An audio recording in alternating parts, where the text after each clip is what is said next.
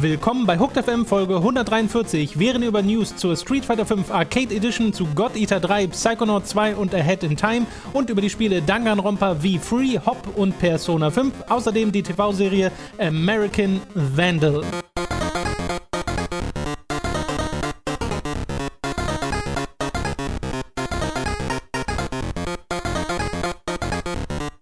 Wir begrüßen euch bei einer weiteren Folge Hooked FM. Ich bin Tom und bei mir sitzt der Robin. Guten Tag. Und äh, in, bei Hooked ist es so üblich, dass wir, bevor wir über die Videospiele reden in unserem wöchentlichen Podcast, wir erstmal über ein anderes Thema reden. Und meistens gibt es dann Zuschauerspitzen für dieses Thema und danach flacht es immer ein bisschen ab. Das kann man ja sehen in, der, mhm. in, der, in den Statistiken. Mhm. So.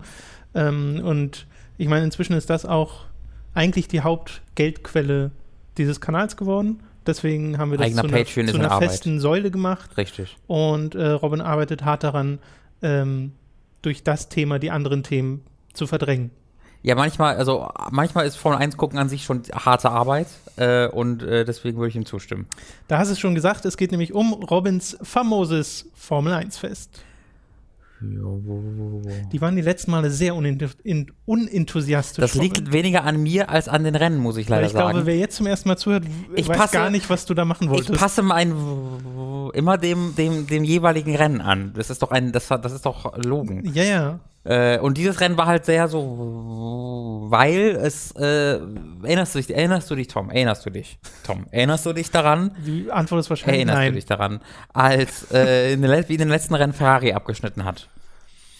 Äh, nicht so gut. Also, ja, ja, richtig, stimmt. Ich dachte kurz, sagst, du erinnerst dich nicht so gut daran, aber die haben nicht so gut abgeschnitten. Das ist ja richtig. Äh, vor zwei Rennen sind sich Vettel und äh, Raikön und Verstappen gegenseitig reingefahren, sodass die alle drei raus waren. Äh, Im letzten Rennen war Vettels Auto im Qualifying kaputt, sodass er auf dem letzten Platz starten musste. Und in diesem Rennen ist er, ich glaube, er war auf dem zweiten oder dritten Startplatz, bin mir nicht ganz sicher. Und, ähm, stand dann dort und plötzlich haben alle ganz viel angefangen zu arbeiten, als er schon in der Startaufstellung stand, haben gesagt, oh, bei uns eine Zündkerze im Arsch. Das ist eigentlich kein Problem. Die kannst du, die kostet dann zwei Euro im Lidl. Äh, aber die war halt kaputt und kein ähm, Lidl in der Nähe. kein Lidl, war Japan, da gibt's ja kein Lidl, das ist das Problem. Äh, und dann haben sie es versucht zu reparieren irgendwie und haben gesagt, okay, wir haben geschafft, es zu reparieren. Und dann ist er losgefahren und war in der zweiten Runde schon auf Platz 8 weil er halt oh. keine Power hatte. Ja. Und dann hat er im Boxen-Funkspruchprogramm, komm in die Box, wir retiren und dann war sein Rennen vorbei. Das heißt, der war vor drei Rennen noch, also der war ja die bis vor drei Rennen konstant Platz 1 in der WM und äh, war dann in den letzten beiden Rennen hat er auch das deutlich bessere Auto äh, und jetzt hat er einfach in drei Rennen so viele Punkte verloren, dass das unmöglich ist, dass er diese WM noch gewinnt. Das muss doch auch mega nicht unbefriedigend, also für ihn offensichtlich ja. und für das Team, aber auch für die anderen, wenn du weißt, okay, du gewinnst jetzt nicht, weil da fahrerisches Können besser ist, sondern ja. weil dein Kontrahent Och, weiß ich der nicht. Motor, also andererseits scheint das ja so üblich zu sein. Ich stelle mir auch vor, dass es eine der frustrierendsten Lebenserfahrungen ist, ja. an der Startposition von einem Formel-1-Rennen zu sitzen. Das ja. Licht wird grün und dein Auto fährt nicht los. Ja, ja, Oder ja. irgendwas ist kaputt. Ja, grundsätzlich. Es gibt ja auch so Highlights, wo irgendwie dann der Motor in der letzten Runde kaputt geht oder so. Das sind alles. Das ist ja, das ist ja noch fieser. Genau. Das ist ja, das ist ja der blaue Panzer des Formel 1. ja. in der letzten Runde. Ja, wirklich. Deswegen war halt dieses Rennen schon von Anfang an so ein bisschen am, am Arsch und ähm, hat sich dann auch halt genauso durchgezogen. Also das war sehr, sehr unspannend. Da war Japan ist, ein, ist eine super coole Strecke. Ähm, leider Gottes muss man dafür um 7 Uhr morgens aufstehen, um es zu gucken, aber macht man dann auch mhm. gerne und schreibt dann direkt danach weiter. Äh, aber da ist dann nicht sehr viel Spannendes passiert. Hülkenberg hat mal wieder Pech gehabt und ist rausgeflogen, was ich sehr frustrierend finde, weil das einer meiner Lieblingsfahrer ist, der aber niemals irgendwie äh, gute Ergebnisse einfährt, weil es jedes Mal irgendwie, ihm fährt mit in die Karre, er hat einen Motorschaden. Dieses Mal, das habe ich noch nie gesehen, den Fehler, die haben ja so äh, Heckspoiler äh, mhm. die die so runterklappen können auf der Geraden und dann äh, dadurch äh, verringert sich der Luftwiderstand und die werden schneller. Die drücken einen Knopf und wenn die äh, halt eine, also das wird aktiviert, sobald sie weniger als eine Sekunde hinter ihrem Vormann sind, dann dürfen sie diesen Knopf drücken und dann klappt dieser äh, Heckspoiler nach hinten weg, äh, also so ein Teil davon okay. und dann können sie schneller fahren. Das Problem ist, wenn das unten ist, wenn sie in den Kurven sind, haben sie fehlt ihnen eine ganz wichtige aerodynamischer Teil ihres Autos und es ist halt fast unmöglich, das zu kontrollieren, weil die zu wenig Bodenhaftung haben. Und das Ding ist nicht mehr hochgegangen. Das ist einfach kaputt gegangen, als runtergeklappt war und dann musste er natürlich auch das abstellen. Ähm, das ist sehr, sehr frustrierend. Das ist der, Mhm. der Hülkenberg hat dieses, diese Saison den Rekord eingefahren für die meisten Rennen, ohne dabei jemals aufs Podium gekommen zu sein. Diesen Oh, wow. Formel 1 Rekord hat er. Und das ist halt so frustrierend, weil das ist ein super guter Fahrer, der einfach in so Mittelmaß-Teams festsitzt, wo der, und dann hat er wahnsinnig viel Pech noch dabei. Ja. Das ist sehr frustrierend. Viel mehr ist da nicht passiert. So die, äh, dieses Highlight-Video von äh, diesem Rennen, das immer auf dem offiziellen Kanal veröffentlicht wurde, geht sechs Minuten, drei Minuten davon sind die ersten ein, zwei Runden. Mhm. Äh, und der Rest war so, ja, da ist mal einer rausgeritten, bla bla bla. Mhm. Ähm, viel mehr war tatsächlich nicht. Na gut, dann also eine unspektakuläre Folge von Ja. Robins famosem Formel 1 Fest Mhm. diese Woche. Hm. Es gab ein ganz cooles Video mit äh, GZSZ-Allüren, wo ähm, die im äh, Drivers Briefing sitzen. Das wird jetzt ja neuerdings immer äh, oder manchmal veröffentlicht. Also die sitzen dann äh, vor dem Rennen zusammen wie in so einem Klassenraum und ähm, vorne sitzt dann der Lehrer, der Charlie White, der Rennleiter Das und fragt ja beim letzten Mal auch genau, wollt ihr erwähnt. irgendwas erzählen? Und ähm, im letzten Rennen war es halt so, dass der äh, Vettel, das habe ich nicht erzählt, oder irgendwas habe ich vergessen, nach, nachdem die, in, die durchs Ziel gefahren sind, äh, fahren die halt immer so neben der Spur, um möglichst viel ähm, Gummi noch in ihre, in ihre Reifen reinzubekommen. Also es sind, sind verschiedene technische äh, Gründe, ist egal. Sie fahren jedenfalls dann so wild über die Strecke quasi in der letzten Runde nach dem Rennen, wo sie in die Boxengasse fahren und äh, winken dann so ein bisschen den Zuschauern zu und fahren halt sehr langsam. Äh, und in dieser Phase, nachdem das Rennen vorbei war, ist der Vettel einfach voll einem reingefahren. Und es sah halt, das war total interessant, weil es sah zwei Wochen so aus, oder eine Woche sah es voll so aus, als ob das die Schuld von dem anderen, von dem Stroll wäre. Äh, aber es war tatsächlich total die Schuld von Vettel. Das war wie so eine optische Täuschung, die das anders hat aussehen lassen. Ähm, weil quasi der Hintermann, also man hat quasi die Kamerasicht vom Hintermann gesehen und der ist nach links in die Kurve gefahren. Der Stroll ist ein bisschen weniger nach links in die Kurve gefahren. Aber da der Hintermann, von dem man die Kameraperspektive hatte, weiter nach links gefahren ist, sah das so aus, als ob Stroll nach rechts gefahren wäre. Okay. Verstehst du? Ja, ja. Obwohl er aber gar nicht ist, aber es sah halt voll so aus. Und deswegen dachte man, der wäre nach rechts im Vettel reingefahren, war aber gar nicht so. Der hat auch nach links eingefahren Ja. und der Vettel ist mir einfach reingekarrt. Und dann ist halt das Auto kaputt gegangen, nachdem das Rennen vorbei war. Und dann hat ein anderer Fahrer äh, den quasi mit aufs, also der, der, der Vettel hat dann sein Lenkrad rausgenommen und sich so auf das Auto von einem anderen Fahrer mit draufgesetzt und die sind dann so in die, äh, Boxengasse gefahren. Ist eigentlich auch verboten, aber ist egal. Ja. Und da hat dann der Hamilton gefragt, so in diesem Driver-Briefing, ist es nicht eigentlich verboten, dass man das Lenkrad mit aus dem Auto rausnimmt? So, mhm, mhm, mhm. so mega billig, ne? War, Ja, ja. Komm, ey, das hast du wirklich nicht nötig. Und so, ja, war ja nach dem Rennen und das war, konnte man eh nicht mehr benutzen, deswegen war das okay. Und dann hat von der letzten Reihe ein anderer Fahrer namens Grosjean gefragt, äh, ja, da wollte ich auch mal fragen. Der äh, Hamilton zieht ja immer seinen, äh, seinen Gurt ab, nachdem das Rennen vorbei ist. Dürfen wir doch eigentlich auch nicht, oder? Und dann Charlie weiß ich nur so, äh, nee, macht, macht, macht Hamilton das? Macht, machst du das? So, Ja, mach ich. Hm, ja, ist das, ja, hm. Und dann dreht sich Hamilton so um so, warum findest du das denn wichtig, jetzt zu fragen? Und das war so richtig unangenehm, so Schulklasse, einer verpetzt den anderen, dann will der andere so. den reinreiten und dann versucht der Grosjean so, ja, ich wollte nur fragen, also ich fand ich jetzt interessant. Und Hamilton guckt so, "Oh ja, interessant, interessant. So mega unangenehm, aber fand ich ganz schön. Das ist irgendwie immer der spannendste Part. Ja, ja, genau. Deswegen wollte ich es auch nochmal mit reinbringen. War auf jeden Fall spannender das Rennen. Sehr gut, sehr gut. äh, bevor wir nun zu den äh, News der letzten Woche kommen, nochmal zwei Hinweise. Es gab nämlich zwei Videos in der letzten Woche. Einmal eine Preview zu Assassin's Creed Origins, Mhm. die du mit deinem Bruder zusammen gemacht hast. Da wart ihr auf einem Event und konntet das äh, drei Stunden Mhm. ne? drei Stunden spielen äh, und habt eure Eindrücke da in einem Video festgehalten. Äh, Würde ich sehr empfehlen, gerade wenn ihr auch noch ein bisschen skeptisch seid, was Assassin's Creed Origins angeht, war ich ja auch und warst du ja auch. Mhm. Äh, und äh, das Anspielevent hat das zumindest ein bisschen weggetragen, diese Skepsis. Genau, wir belasten es ausführlich in dem Video, kurz zusammengefasst. Genau. Äh, hat mir super viel Spaß gemacht, äh, fühlt sich deutlich anders an als die früheren Teile und auch ähm, wirklich ein größerer Unterschied, als man glauben mag, wenn man nur die Footage sieht. Äh, sieht großartig aus. Äh, ich freue mich da jetzt richtig, richtig doll Ja, ich drauf. auch. Ich denke gerade drüber nach, mir eine der teuren Collectors Editions wieder zu kaufen, wie ich das früher immer gemacht habe.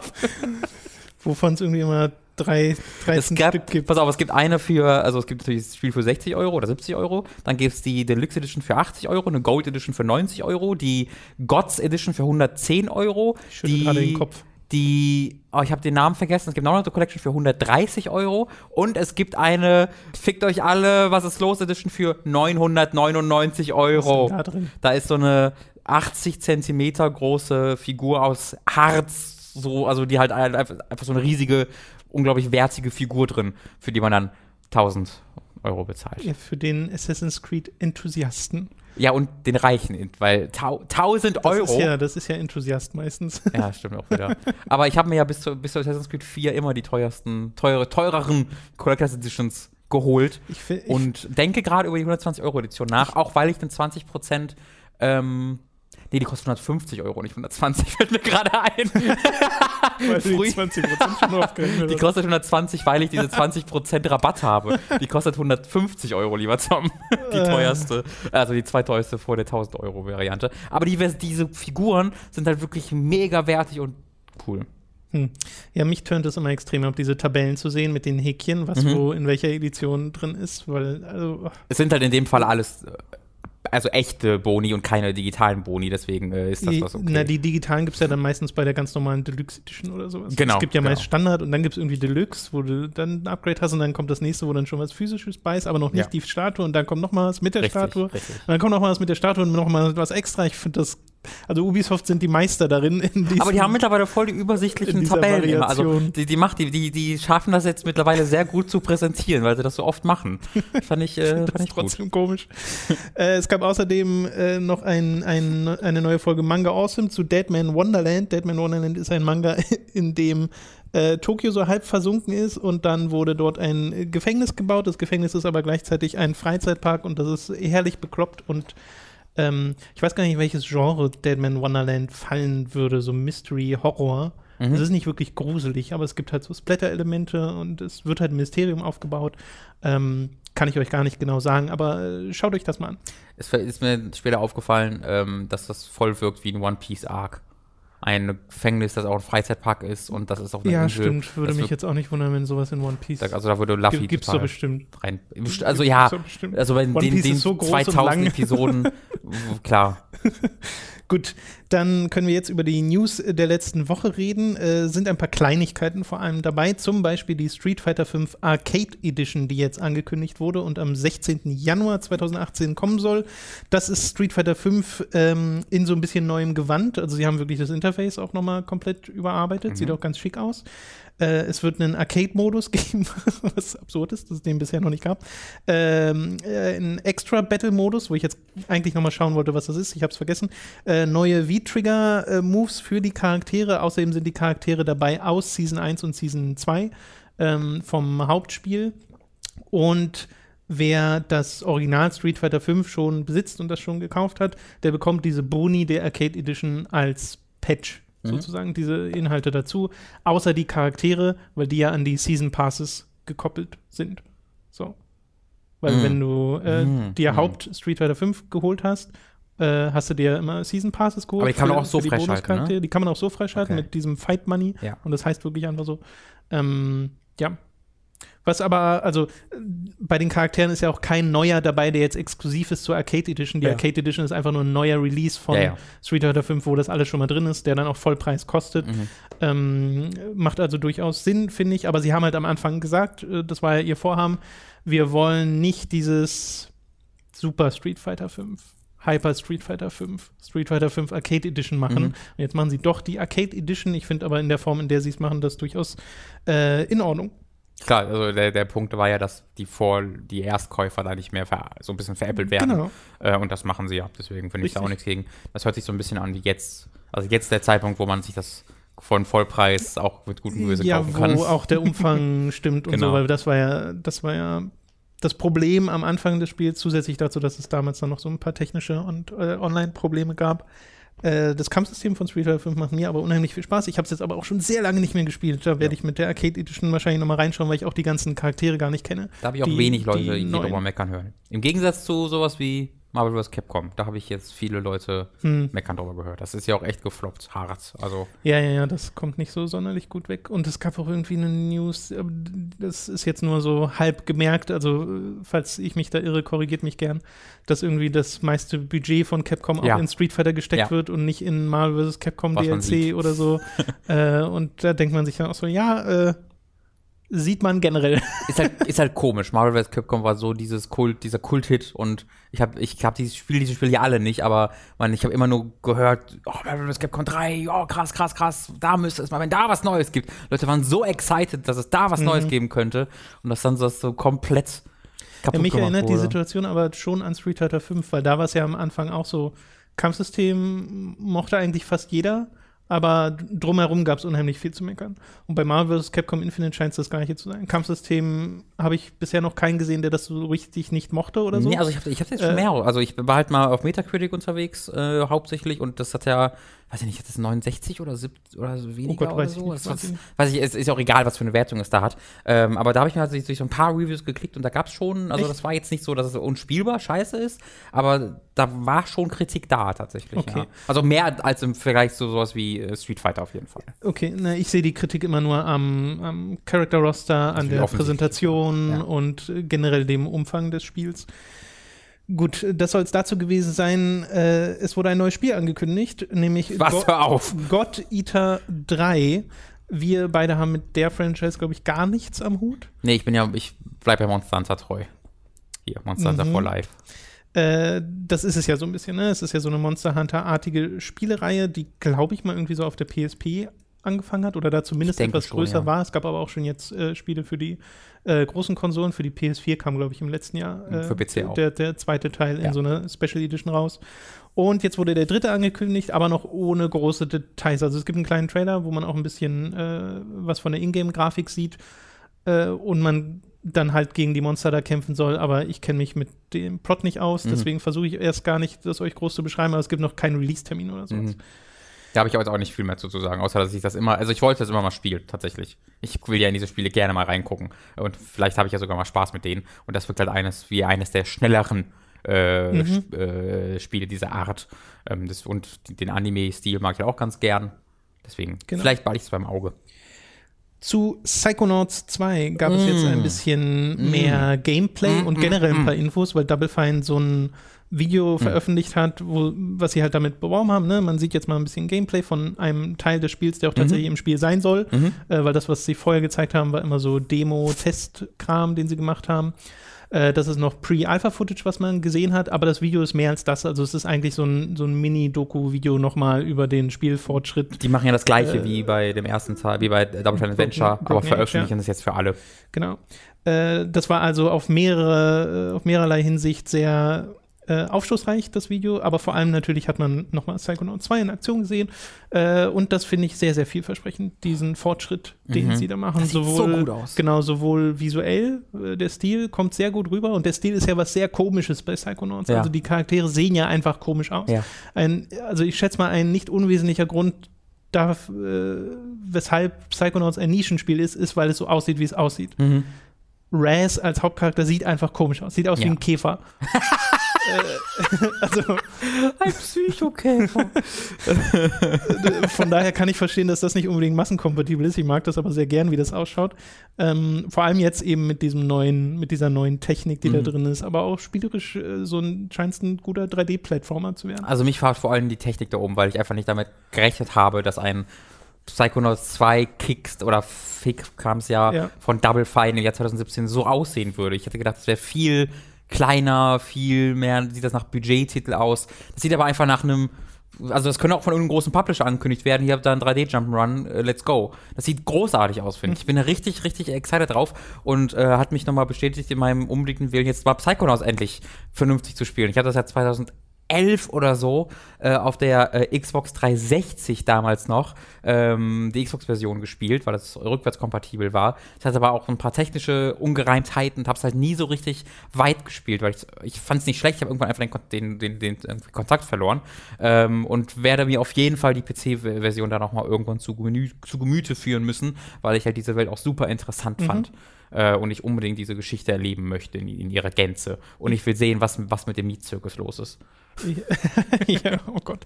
Äh, ich habe das ja damals durchgespielt, muss es aber eigentlich auch nochmal spielen, um diese ganzen Details wieder im Kopf zu Mhm. bekommen. Weil ich kann mich wirklich daran erinnern, wie ich dieses Ende davon gespielt habe und dann so dachte, wie jetzt? Weil es hört ja einfach auf. Okay, auch, ja. Okay, das also es hat, hat ja einfach einen Cliffhanger. Äh, und äh, das, also hat mich nochmal daran erinnert, wie schön es ist, dass es einen Psychonauts 2 geben wird. Wirklich. Weil damit habe ich überhaupt nicht gerechnet, habe mir nochmal diesen Ankündigungstrailer von damals angeschaut, den ich einfach nur liebe, weil dieser Aufbau so cool ist. Mhm. Äh, ja, das, äh, ich freue mich da sehr drauf und ich hoffe, dass, äh, dass Double Fine das richtig hinkriegen und ich hoffe auch, dass Tim Schäfer eine Story geschrieben hat, die ein Ende hat. Ja. Es ist nicht so wie, Es bei, wie bei Shenmue, Shenmue, weißt du, wo, sagen, wo er sagt, ja, ja, also der dritte wird noch nicht Ja, der ja. letzte sein. Es wäre verrückt, Ah, nicht- warum? Ich wäre verrückt, auf noch einen Teil zu zählen, tatsächlich. Genau, weil ich kann Ähm. mir nicht vorstellen, dass das jetzt ein Megaseller wird oder sowas, Nee, aber äh, sie sind ja nun mal schon gefundet und äh, da ist ja der Druck einfach mal ein bisschen weg. Ja. Äh, aber würde mich natürlich freuen, wenn das erfolgreich wird Ja. und äh, da theoretisch mehr kommen könnte. Aber für mich muss daraus ja gar keine große Franchise werden. Ja. Der Grund, weshalb ich ein neues Psychonauts wollte, war natürlich zum einen, weil dieses Konzept super cool ist und man damit sehr viel machen kann, in die Köpfe von Leuten reinzugehen. Ähm, ähnlich zu Persona übrigens, wo wir auch noch ein bisschen zu kommen werden. Und äh, vor allem aber, weil die Story nicht abgeschlossen war. Mhm. Okay, gut. Also schaut euch dieses Video an, gibt es Ja, auch einen super Double, sympathisch Double Fine. Ach. äh, Count. So, ist voll, ich habe ich hab immer, ich fühle mich immer so erfüllt, wenn ich irgendwas von Double Fine gucke, weil es einfach eine, das sind so gute Leute, die da sitzen und ich fühle mich nach dieser 25-teiligen Dokumentationsreihe denen einfach zu nahe. Die haben es halt total geschafft, dass man so denkt, man kennt die alle und das ist, das ist kein gut, das, das sollte man Ja, äh, keine machen. kritische Distanz, Robin. Ja, richtig. Was? Was? Kritik? Wo wir aber gerade bei 3D-Plattformern sind, können wir noch mal einen anderen thematisieren, den wir nicht gespielt haben, aber da ist ja ein bisschen was drumherum passiert in den letzten Wochen, nämlich Ahead in Time, Mhm. das ich, glaube ich, zum ersten Mal 2012 oder so äh, davon gehört Ja, habe, oder 2013 oder Ich, so. ja, ich glaube, der Kickstarter ist 13 gekommen, glaube ich. Okay. Es gab halt mal so eine Demo, die so rumgegangen ist, die habe ich aber nicht wirklich Okay. selbst gespielt, glaube ich zumindest, kann mich nicht dran erinnern. Wir haben aber bei Radio Giga mal über dieses Spiel Mhm. geredet. Äh, das ist wirklich lange her und das ist jetzt draußen, Ahead in Time. Und ist eigentlich so ein super süßes, äh, super süßes 3D-Jump'n'Run, äh, um das herum jetzt ein paar Sachen passiert sind, die äh, etwas unschöner sind. Es gibt zum einen die äh, Kontroverse, dass äh, noch eine äh, oder mehrere Zeilen von Jontron drin sind, der da als Voice Actor tätig war. Mhm. Ähnliche Situation war ja bei Ukulele, nur Mhm. haben die Entwickler, also Playtonic, sich damals davon distanziert und ihn ersetzt, Ja.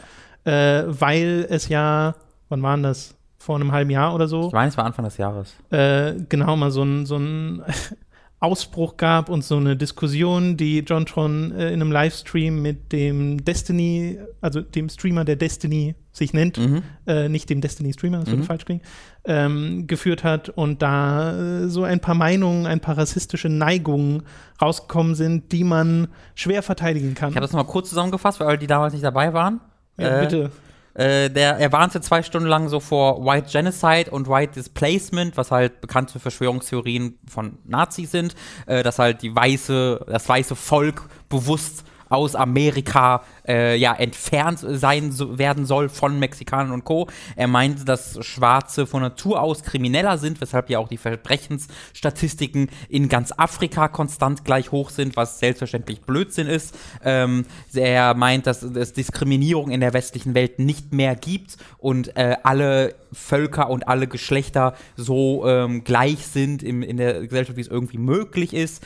Er war dann auch noch mal im Stream mit diesem Sargon of Akkad, dem äh, großartigen, äh, unterwegs und hat da so Sachen gesagt wie, dass er hoffe, dass Deutschland bald ankackt wird, also C-U-C-K-E-D, das ist ja dieser Begriff, dass äh, den, den, äh, diese Alt-Right-Typen benutzen für halt Leute, die äh, keine Alt-Right-Typen sind, die sind ja Kacks und er meinte, Deutschland sollte aber hoffentlich bald ankackt werden und dann die AfD wählen. Äh, das war unmittelbar nachdem Höcke seine Mahnmal der Schande-Kommentare abgegeben hat. Er hat in dem äh, gleichen Ding äh, seine Hoffnung ausgesprochen, dass Wilders in den Niederlanden und Le Pen in Frankreich gewinnen. Er hat äh, mit äh, George Soros Verschwörungstheorien, kam natürlich auch dazu, äh, der ja auch sehr beliebt in der Nazi-Szene ist. Ähm, da kann man sich gerne einfach, googelt mal nach Jontron und Rational Wiki, also Rational Wiki.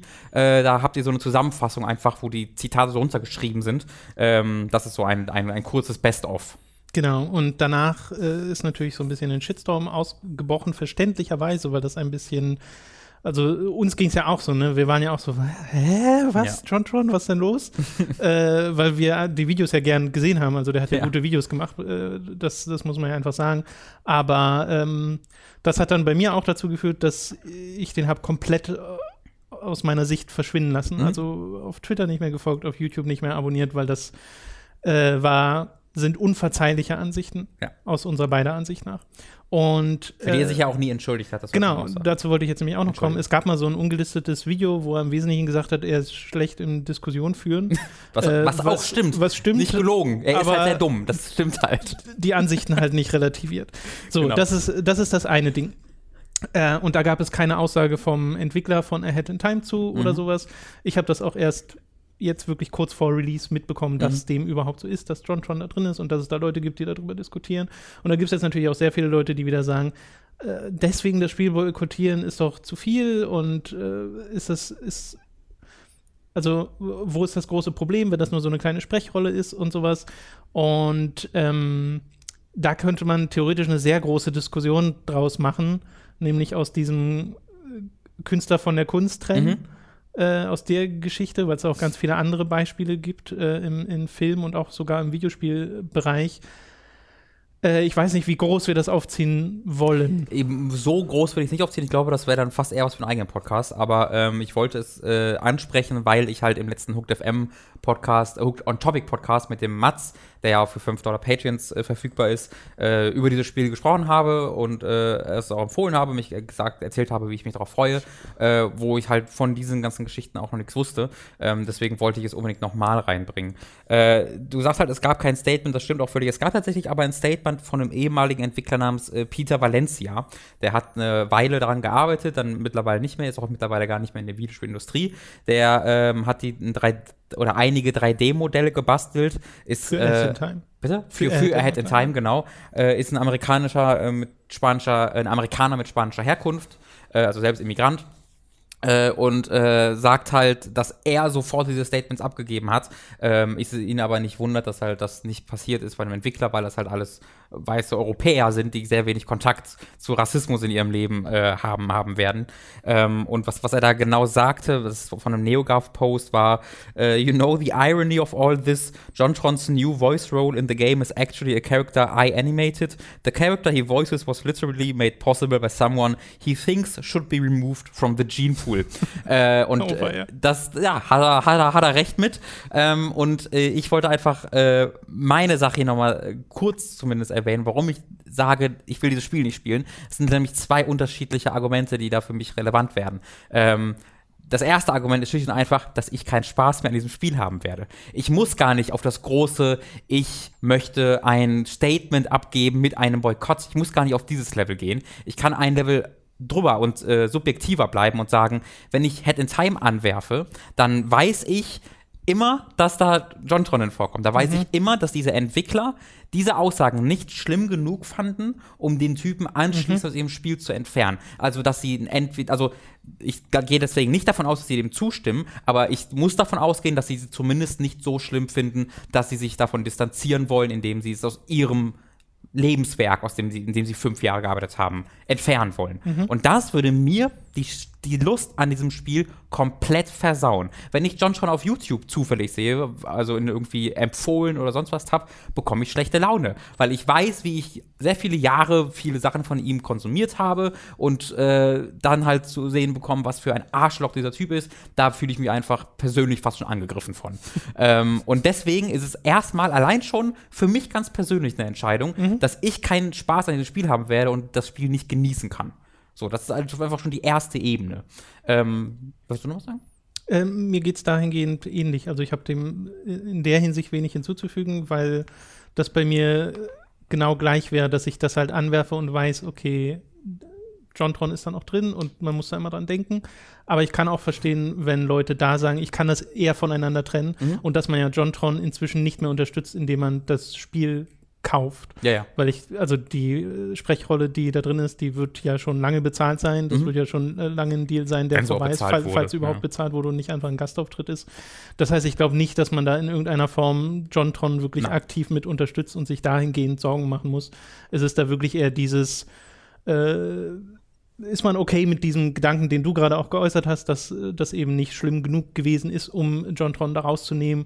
Äh, ist einem das egal? Mhm. Ist einem da das Spiel selbst wichtiger? So. Genau. Das, das ist so das. Weil das, das ist immer das, was man, äh, was ja Leute dann gerne, wo sie, wo man sich gern selbst angegriffen fühlt, aber das soll es nicht sein, dass wir nicht dämonisieren wollen, wenn jetzt Leute Spaß haben Nein. an Ahead in Time. Ich, ich sage nicht, und du sagst ja auch nicht, dass Leute die das jetzt nicht kaufen dürfen, weil die so Nazis sind. ja. Äh, also das ist, ich habe es halt auf Twitter gepostet und äh, ist unglaublich defensiv werden alle direkt, die halt trotzdem das Spiel sich kaufen und daran noch Spaß haben wollen, weil ich glaube direkt das Gefühl bekommt, Robin bezeichnet mich als Nazi, weil ich an dem Spiel Spaß habe. Natürlich nicht. Ich persönlich geh, würde auch auf die zweite Ebene gehen und sagen, ich fände es richtig, wenn man auch sagt, okay, ich hätte Spaß an dem Spiel, aber äh, in der aktuellen gesellschaftlichen Lage finde ich es wichtiger, zu, ein Zeichen zu setzen und zu sagen, nee, solche Leute sind, die, die will ich einfach nicht in meinem gesellschaftlichen Diskurs haben, die möchte ich nicht in meinen Unterhaltungsprodukten haben. Und selbst wenn ich ein Unterhaltungsprodukt gerne konsumieren würde, sage ich da, nee, mache ich nicht. Also da, das würde ich tatsächlich auch machen. Da bekomme oder da kann man dann natürlich sehr einfach darauf antworten, aber was ist denn mit Tom Cruise? Der ist ja in Scientology. Was ist denn mit H.P. Lovecraft? Der war ja Rassist. Das finde ich sind alles sehr langweilige Whataboutisms, wo man halt sagt, hey, wieso bist du bei diesem einen Thema aktuell Nazi und Rass Nazis und Rassismus in der aktuellen Gesellschaft, wenn du nicht auch gleichzeitig bei den anderen Sachen so, so leidenschaftlich bist. Das ist, das ist halt eine sehr, sehr einfache Angriffsebene, dass man sagt, wenn du dich für eine Sache, wenn dir eine Sache wichtig ist, dann müssen dir auch diese ganzen, allen anderen Sachen genauso wichtig sein. Ansonsten darf dir nichts davon wichtig sein. Ähm, Ja, das kenne ich als Veganer. ja, ja, ja, richtig. Man kann auch einfach in bestimmten Themen leidenschaftlich sein und bei bestimmten Themen sagen, äh, mir ist es wichtiger, jemanden in der aktuellen Kultur äh, nicht zu irgendwie unterstützen, in Anführungszeichen, oder zu zeigen, das ist, das ist mir egal, wenn jemand halt solche Ausdrücke verwendet. Äh, das ist mir wichtiger, als dass Tom Cruise bei Scientology ist. Ich finde Scientology auch furchtbar scheiße und würde mich freuen, wenn es die nicht mehr gäbe in der jetzigen Form. Aber Tom Cruise-Filme gucke ich trotzdem, weil ich da nicht so leidenschaftlich bin. Ich bin bei äh, H.P. Lovecraft, finde ich ebenso genauso scheiße. Der Typ hat aber vor ein paar Jahren gelebt und der, seine, seine Ansichten sind in dem aktuellen gesellschaftlichen Diskurs nicht von der Relevanz, wie es leider Gottes bei John Trons Ansichten ist. Äh, aus all diesen Gründen finde ich diese Vergleiche sehr ermüdend und dass sie sehr wenig Relevanz für diese aktuelle Diskussion haben. Ähm, Nochmal, ist es okay, wenn ihr das Spiel trotzdem spielt. Das sind nur so persönlichen Ansichten. Genau. Äh, na, deswegen meinte ich aber auch, wie groß man das Thema aufziehen will, weil das Thema an und für sich finde ich super interessant. Ja. Äh, Kunst vom Künstler trennen. Und da wird ja dann sehr schnell sowas wie H.P. Lovecraft erwähnt, Ja. der ja auch rassistisch war. Ja. Und das ja in dem Fall sogar einen Einfluss auf seine Werke hatte, weil Ja. es geht da um unbekannte Wesen, die äh, bedrohlich sind Ja. und, und furchtbar. Äh, und äh, man das heute natürlich auf verschiedenste Arten interpretieren kann und das ja schon für viele andere Werke gesorgt hat, weil ganz viel Gutes, also gute Leute haben sich davon inspirieren lassen und was ganz anderes, Neues, Besseres äh, oder besser ist natürlich Ansichtssache, aber was anderes draus gemacht. Äh, und man äh, kennt halt den Kontext. Mhm. Also es ist einfach bekannt, was H.P. Lovecraft für ein Mensch war. Ja. Äh, und mit diesem Kontext betrachtet man seine Werke, Ja. was auch nochmal zu einer anderen Ansicht führt. Aber das sind dann so die äh, historischen Beispiele. Es gibt auch aktuelle Beispiele. Eins, auf das ich gestoßen bin, wo, von dem ich gar keine Ahnung hatte vorher, ähm, ist der Dragon Quest-Komponist. Mhm. Echt, der wusste, ja, der ist krass. Ähm, und äh, das, das wusste ich wirklich nicht. Das ist äh, Koichi Sugiyama, der halt, ich glaube, für alle Dragon Quest-Spiele die, äh, die Soundtracks komponiert oder mitkomponiert hat und unter, unter anderem halt für dieses Theme auch verantwortlich ist, was ja berühmt ist, das Dragon Quest-Theme. Und Dragon Quest ist ja eine mega große Nummer in Japan. Äh, das ist aber auch jemand, der zum Beispiel äh, das Nanking-Massaker verneint, wo ich mich auch erstmal zu informieren musste, ähm, was halt zur Zeit vor beziehungsweise während, nee, ich glaube vor des Zweiten Weltkriegs äh, stattfand in China, wo japanische Soldaten hammerharte Kriegsverbrechen äh, verübt haben und es da auch massig Beweise für gibt und er sagt halt, nee, ist nicht passiert. Ja. Äh, und bewirbt diese politische Meinung auch ja. aktiv oder hat sie aktiv beworben. Ich weiß nicht, wie da die aktuelle Lage ist. Aber das finde ich auch krass. Dann ja. erfährst du halt sowas und denkst so, hm. Und da gibt es nun auch Leute, wenige, aber es gibt sie, die dann sagen, nee, ich möchte Dragon Quest deswegen nicht mehr supporten. Kann und ich finde, das ist verstehen. eine Meinung, die ist vollkommen okay, ja. da zu sagen, nee, ich möchte nicht an einem äh, ein Werk finanziell unterstützen, bei dem solche Leute mitarbeiten, ja. weil ich damit meine Probleme habe. Ich kann aber auch ehrlich gesagt verstehen, wenn Leute sagen, nee, ich will jetzt nicht, weil das ist ja der Gedanke, der dann kommt, äh, du kommst vom Hundertsten ins Tausendste. Mhm. Keine Ahnung, was die 500 Leute, die bei Ubisoft am Assassin's Creed dran sind, alle einzeln mhm. denken. Was ist, wenn einer davon ein hammerharter Rassist ist? Kann ich mhm. mir schwer vorstellen, weil das halt so Multikulti-Unternehmen sind und äh, das irgendwie der Arbeitsweise doch stark im Weg stehen muss. Aber ja. äh, was wäre, wenn? Ne? Ja. Also du kannst es einfach nicht von jedem wissen. Aber ich finde es vollkommen legitim, bei denen, von denen du es weißt, dort diese Entscheidungen zu treffen und zu sagen, nee, das ist mir jetzt äh, wichtig, das nicht zu unterstützen. Oder du bist halt jemand, der sagt, nee, ich kann das voneinander trennen, ich finde das nicht so schlimm, weil, und das muss man ja auch sagen, die Dragon Quest-Spiele selbst ja sehr positive Werte ja. ähm, von dem, was ich zumindest kenne, ich habe ja kaum welche davon gespielt, mhm. äh, aber äh, sehr positive Werte äh, vermitteln, sehr viel Positives ausgelöst haben, sehr viele Leute inspirieren zu sehr positiven Sachen. Ja. D deswegen, das ist eine Diskussion, die kann man, glaube ich, sehr viel größer aus, auf, ja. äh, aufziehen. Äh, lassen wir aber an der Stelle mal dabei, glaube ich. Ja, ja. Ich glaube, es wäre sehr, es, es frustrierend für mich ist halt, es wäre sehr viel einfacher gewesen, einen Jontron zu ersetzen, als so einen wie Natürlich. den Komponisten. Das ist halt die, ich kann die unternehmerischen Gedanken hinter verstehen, den Komponisten dazulassen. Es gibt keine unternehmerischen Gedanken dahinter, Jontron drin zu lassen, sondern es ist einfach nur, entweder mir sind die Statements egal oder ich will nicht, dass da irgendwie in, diesen, in wo, die Diskussion reingeraten. Wo, wobei ich mich da frage, genau, ob es dann vielleicht doch ein, äh, ein, ein unternehmerischer Gedanke ist, dass man sich denkt, der, der, der Aufschrei wäre zu groß. Man verliert zu viele Verkäufe, wenn man das jetzt macht und mhm. das dann öffentlich wird und das dann ein großes Thema wird, dann so wie bei Yuka Lili. Dann hättest, dann hättest du da auch was sagen können und ihn drin lassen können. Also, dass er, dass er einfach ich glaube, ich glaube, komplette Stille. Ich habe das Gefühl, die Stille ist schon ein sehr bewusstes. Ja, ja. Das ist wahrscheinlich fürs Spiel das Beste. Ja, ja. Und also das finde ich halt eklig. Das finde ich echt eklig, da so hm. zu sagen, wir haben den Typen eben bei uns im Spiel drin wir wissen, was der sagt, alle wissen, was der sagt, aber ich möchte, nee, jetzt, jetzt irgendwie mich dagegen zu stellen, dass alle Schwarzen Krimineller sind von Natur aus, das will ich auch nicht, weil, hm. hey, nee, da habe ich keine Lust drauf. Da, also da, das, das, das geht mir halt persönlich sehr zuwider.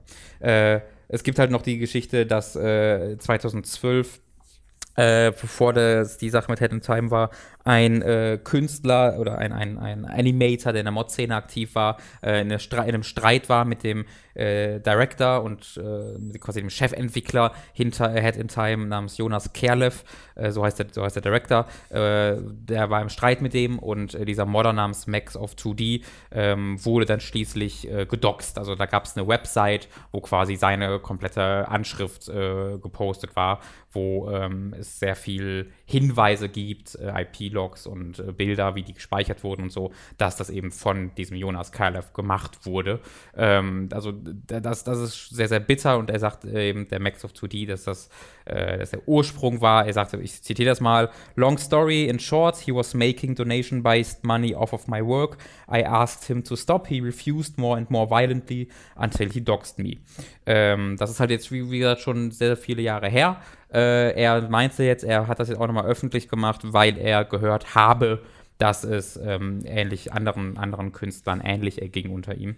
Äh, und äh, ja, wenn ich dann diese Docs-Geschichte mir noch dazu in den Kopf rufe, da fühle ich mich ganz wohl damit, hm. das Spiel nicht weiter. Das klingt ehrlich gesagt wie die Kurzfassung einer deutlich längeren Geschichte, die irgendjemand mal aufbrechen sollte. Ist es auch. Was also, da tatsächlich da dahinter steckt. Viele, viele, viele Forenposts. Die ist halt, ist halt eine sehr recht komplexe Geschichte, weil es da um Art Assets geht, die der eine dem anderen gab und dann wollte aber die nicht mehr, dass er die benutzt, hat er trotzdem benutzt und äh, dann damit Geld gemacht.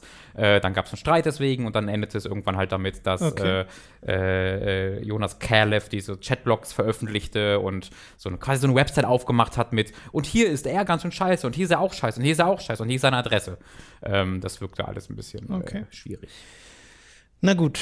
Hätte Ich wollte es zumindest erwähnt haben, einfach weil Nee, wir darüber schon ich gesprochen find, haben. Ich finde das Thema ehrlich gesagt super spannend, vor allem wenn man es eben ein bisschen, bisschen weiterführt. Mhm. Ähm, aber ja, also falls ihr diesen cutesy 3D-Plattformer trotzdem genießen wollt und könnt, dann äh, bitte tut das. More power to you. Äh, es ist ja eure Entscheidung und das soll jetzt kein dogmatisches, oh mein Gott, wie könnt ihr nur sein, werden, Nur in irgendeiner Form. Akzeptiert vielleicht, dass andere Leute das halt anders sehen. So. Also Genau. mehr, mehr möchte ich gar nicht. Vielleicht voll- denkt man, wenn man selbst drüber nachdenkt und zum Schluss kommt, ich finde John Trott scheiße, aber ist mir das völlig Genau. recht. Das Einzige, was ich nicht mag, ist dieses komplett sofortige, ich will, ich will nicht darüber reden, du darfst nicht darüber reden, äh, das ist egal. Das Ja. ist das Einzige, womit ich ein Problem habe. Und wenn die drei Buchstaben SJW im Kommentarbereich fallen, dann ist euer Argument halt automatisch Ja, dann fallen die Also, nicht, weil dann wird euer Kommentar halt nicht bei, lange bei, unterstehen. bei uns ist das dann sofort so, mm, mm, Oh, bin ich auf den Löschenknopf gekommen. So ah, kann ich aber auch. mm. Nun gut. Äh, wollen wir doch mal über die Spiele reden, die wir gespielt haben in Gerne. der letzten Woche. Du hast ein Spiel nämlich beendet, über das wir jetzt schon zweimal geredet haben und willst ein Fazit geben Ja. zu Danganronpa V3. Beim letzten Mal war ja das Fazit, es gefällt dir sehr gut, aber es ist bad shit insane. Ja, Äh, also von deinen Erzählungen her auch noch mal verrückter als die Vorgänger. ja. Äh, wie ist denn das, das Ende, Also- das Fazit? Also du sollst mir nicht sagen, wie es endet. Du sollst mir Der- einfach nur sagen, wie dein Fazit vom Das, Spiel ist. das, das, das, das, das Ding entwurzelt in seinem, in seiner im letzten Kapitel wirklich alles, worauf diese Serie aufbaut und nicht aufbaut und vermixt es miteinander und äh, steckt ihr Mittelfinger ins Gesicht und äh, pupt ihr ins Gesicht. Also das ist wirklich ein unglaubliches Ende, ähm, das ich nicht mal zusammenfassen könnte, ohne also ohne einen zweistündigen irgendwie Präambel zu geben ähm, für Kontext. Ich habe selten eine so ein so überraschendes, ein so verrücktes, aber auch ein so unterhaltsames Ende äh, gesehen, dass mich, also dass mir tatsächlich Sachen mitgegeben hat, über die ich nachdachte, über das Medium Videospiele. Also es ähm, ist, hat da keine sehr subtile Botschaft, es ist allgemein kein subtiles Spiel, das sollte klar geworden sein äh, durch meine Erzählungen, ähm, aber den Weg, den es geht, äh, wie es dann über Videospiele spricht, über narrative Gesch äh, Geschichten, über fiktive Geschichten, äh, das ist faszinierend. Das ist ziemlich einzigartig in diesem Medium zumindest und äh, hat mich ziemlich begeistert. Ich kann, also es gibt auch äh, viele, viele Danganronpa-Fans, die richtig pisst sind mit diesem Ende. was also was sowohl ein bisschen der Punkt ist, als auch verständlich ist. Äh, aber ich finde es wirklich sensationell. Äh, ich möchte euch allen empfehlen, Danganronpa zu spielen. Und falls ihr einen, also irgendwo bei, für euch wisst, ich werde das Spiel niemals spielen. Ich werde niemals ein 30, 40-stündiges Visual Novel spielen, vor allem wenn ich zwei Teile davor noch spielen sollte. Und das solltet ihr. Also es ist zwar ein Neustart, aber ihr solltet schon auch die ersten beiden Teile gespielt haben. Ja. Äh, dann guckt euch dieses Ende irgendwie an oder lest euch mal eine Zusammenfassung durch oder so, einfach um mal zu sehen, was zum Fick dieses Spiel macht. Okay. Also für mich gibt es eine absolute Empfehlung für Danganronpa V3, ist mein persönlicher Lieblingsteil der Reihe. Oh, krass. Ja. Kannst du es jetzt schon sagen, so direkt danach? Äh, ja, ich bin, weil ich war ja nie der, ich, ich mag die Reihe ja sehr gern, ich war aber nie einer der riesen Die Hard-Fans. Ähm, und äh, die ersten beiden Teile fand ich sehr, sehr gut, aber diesen, der, der Teil hat mir halt noch auf einer anderen Ebene einfach was Okay, mitgegeben. verstehe, verstehe. Zeit für eine kleine Werbepause. Über audible.de slash hooked könnt ihr ein kostenloses Probeabo beim Hörbuchdienst Audible abschließen und erhaltet folglich das erste Hörbuch eurer Wahl umsonst, das ihr auch über diesen kostenlosen Probemonat hinaus behalten könnt, selbst wenn ihr das Abo nicht verlängert. Aktuell können wir euch nach wie vor das Hörbuch Blood, Sweat and Pixels von Jason Schreier empfehlen, das faszinierende Einblicke in die Entwicklung von Spielen wie Destiny oder Uncharted 4 gibt. Also audible.de slash hooked für den kostenlosen Probemonat. Gut, wir haben im Podcast noch gar nicht über Hop geredet. Mhm. HOB, das neue Spiel von Runic Games, den Torchlight-Machern. Das haben wir im letzten Livestream äh, ein wenig angespielt und da war ich ja sehr angetan davon, wie spaßig es dann doch aussieht, weil ich vorher immer dachte, na, das sieht so nach so einem wischiwaschi Action-Adventure aus, sehr austauschbar. Äh, fand das aber dann doch sehr, sehr sympathisch. Äh, geht mir genauso. Ich mag es, mag sehr, wie sehr es sich auf seine Kern, ähm, auf sein Kern-Gameplay fokussiert des Kletterns. Du kletterst hier und du legst Schalter um und du legst, du, ähm, du löst in äh, Kombination von Schaltern und Klettern Rätsel. Und das mag ich sehr, sehr gern. Meine größte Kritik ist, dass es ein Kampfsystem gibt, weil es einfach so oberflächlich ist es. und so simpel ist, dass Ja, ja. es keinen Spaß macht. Und ähm, ich bin jetzt halt auch an einem Punkt, wo ich öfter mal auf größere Gegner treffe und diese größeren Gegner sind halt nicht schwieriger, sie sind einfach eine Geduldsprobe. Du hast halt nur eine Combo Mhm. und ähm, dann weichst du den aus, schlägst dreimal auf die drauf, musst wieder ausweichen, warten, bis die schlagen und das dauert halt irgendwie eine Minute pro Gegner und das macht einfach nicht viel Spaß. Ähm, in Kombination damit, dass die Checkpoints nicht immer sehr gut gesetzt sind und du manchmal wirklich dann nochmal eine Minute irgendwo hinrennen musst, um dann wieder gegen die gleichen Gegner zu kämpfen, weil die mal respawnen. Äh, da ist es mittlerweile so, dass ich äh, an meine Frustgrenze so langsam stoße, äh, leider Gottes. Ähm, nichtsdestotrotz hat mir das Spiel bisher und würde es, glaube ich, wenn ich über diesen einen Part hinauskomme, auch weiterhin echt, echt viel Freude gemacht. Es erinnert mich mit seinem Fokus aufs Klettern und Schiebe äh, äh, Schalterrätsel so ein bisschen an das an Sense of Time damals, obwohl es halt perspektivisch und auch ähm, von der Steuerung her was komplett anderes ist. Ja. Aber äh, trotzdem hat es irgendwie was Ähnliches, äh, woran es mich irgendwie erinnert. Und die äh, Welt ist ganz interessant zu, zu, zu erkunden. Ist halt eine offene Welt, wo sie ziemlich gut diesen Gratwanderung gehen zwischen, Alter, ich weiß nicht, wo ich lang soll. Das ist so frustrierend. Was ist, was? Hier sind 17 Wege, wo soll ich lang?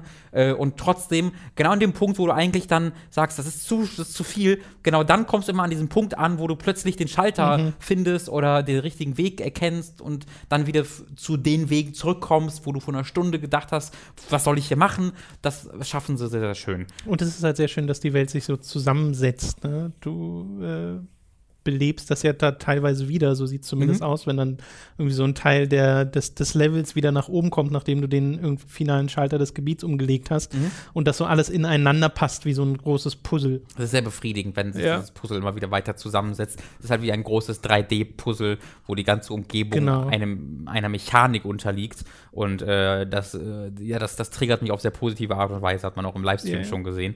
Die Ähm, Animationen sind auch sehr, sehr schick. es ist sehr liebevoll animiert. Es gibt eine Animation, die ich großartig fand. Das war, äh, wenn du im Kampf stirbst, dann äh, respawnst, also wie, immer wenn du stirbst, respawnst du in so einem, ja, so, so ein Fahrstuhl, könnte man sagen. Aus der Erde fährt so ein Fahrstuhl hoch, so eine Kapsel und dann trittst du da raus. Äh, oder kommst du da raus. Und wenn du manchmal im Kampf stirbst, und dann respawnst, dann kommt fährt diese Kapsel hoch und der Hauptcharakter kommt, äh, springt so Schwert schwingt da raus, als ob der noch äh, im Kopf hat, dass er gerade im Kampf ist Ja. und guckt sich dann so um und dann steckt er so das Schwert ein bisschen, ein bisschen verwirrt weg. Äh, also, dass er quasi noch denkt, er ist noch im Kampf. Sehr Und das gut. fand ich ein super cooles kleines Detail. das ist ein sympathischer und davon Touch. ist dieses Spiel halt voll mit kleinen Animationen, die unnötig sind, aber die da, dem Spiel was geben. Also ne, es macht hier Spaß, eine, eine, eine, eine Treppe hochzulaufen, weil das einfach schön und toll und einzigartig animiert ist.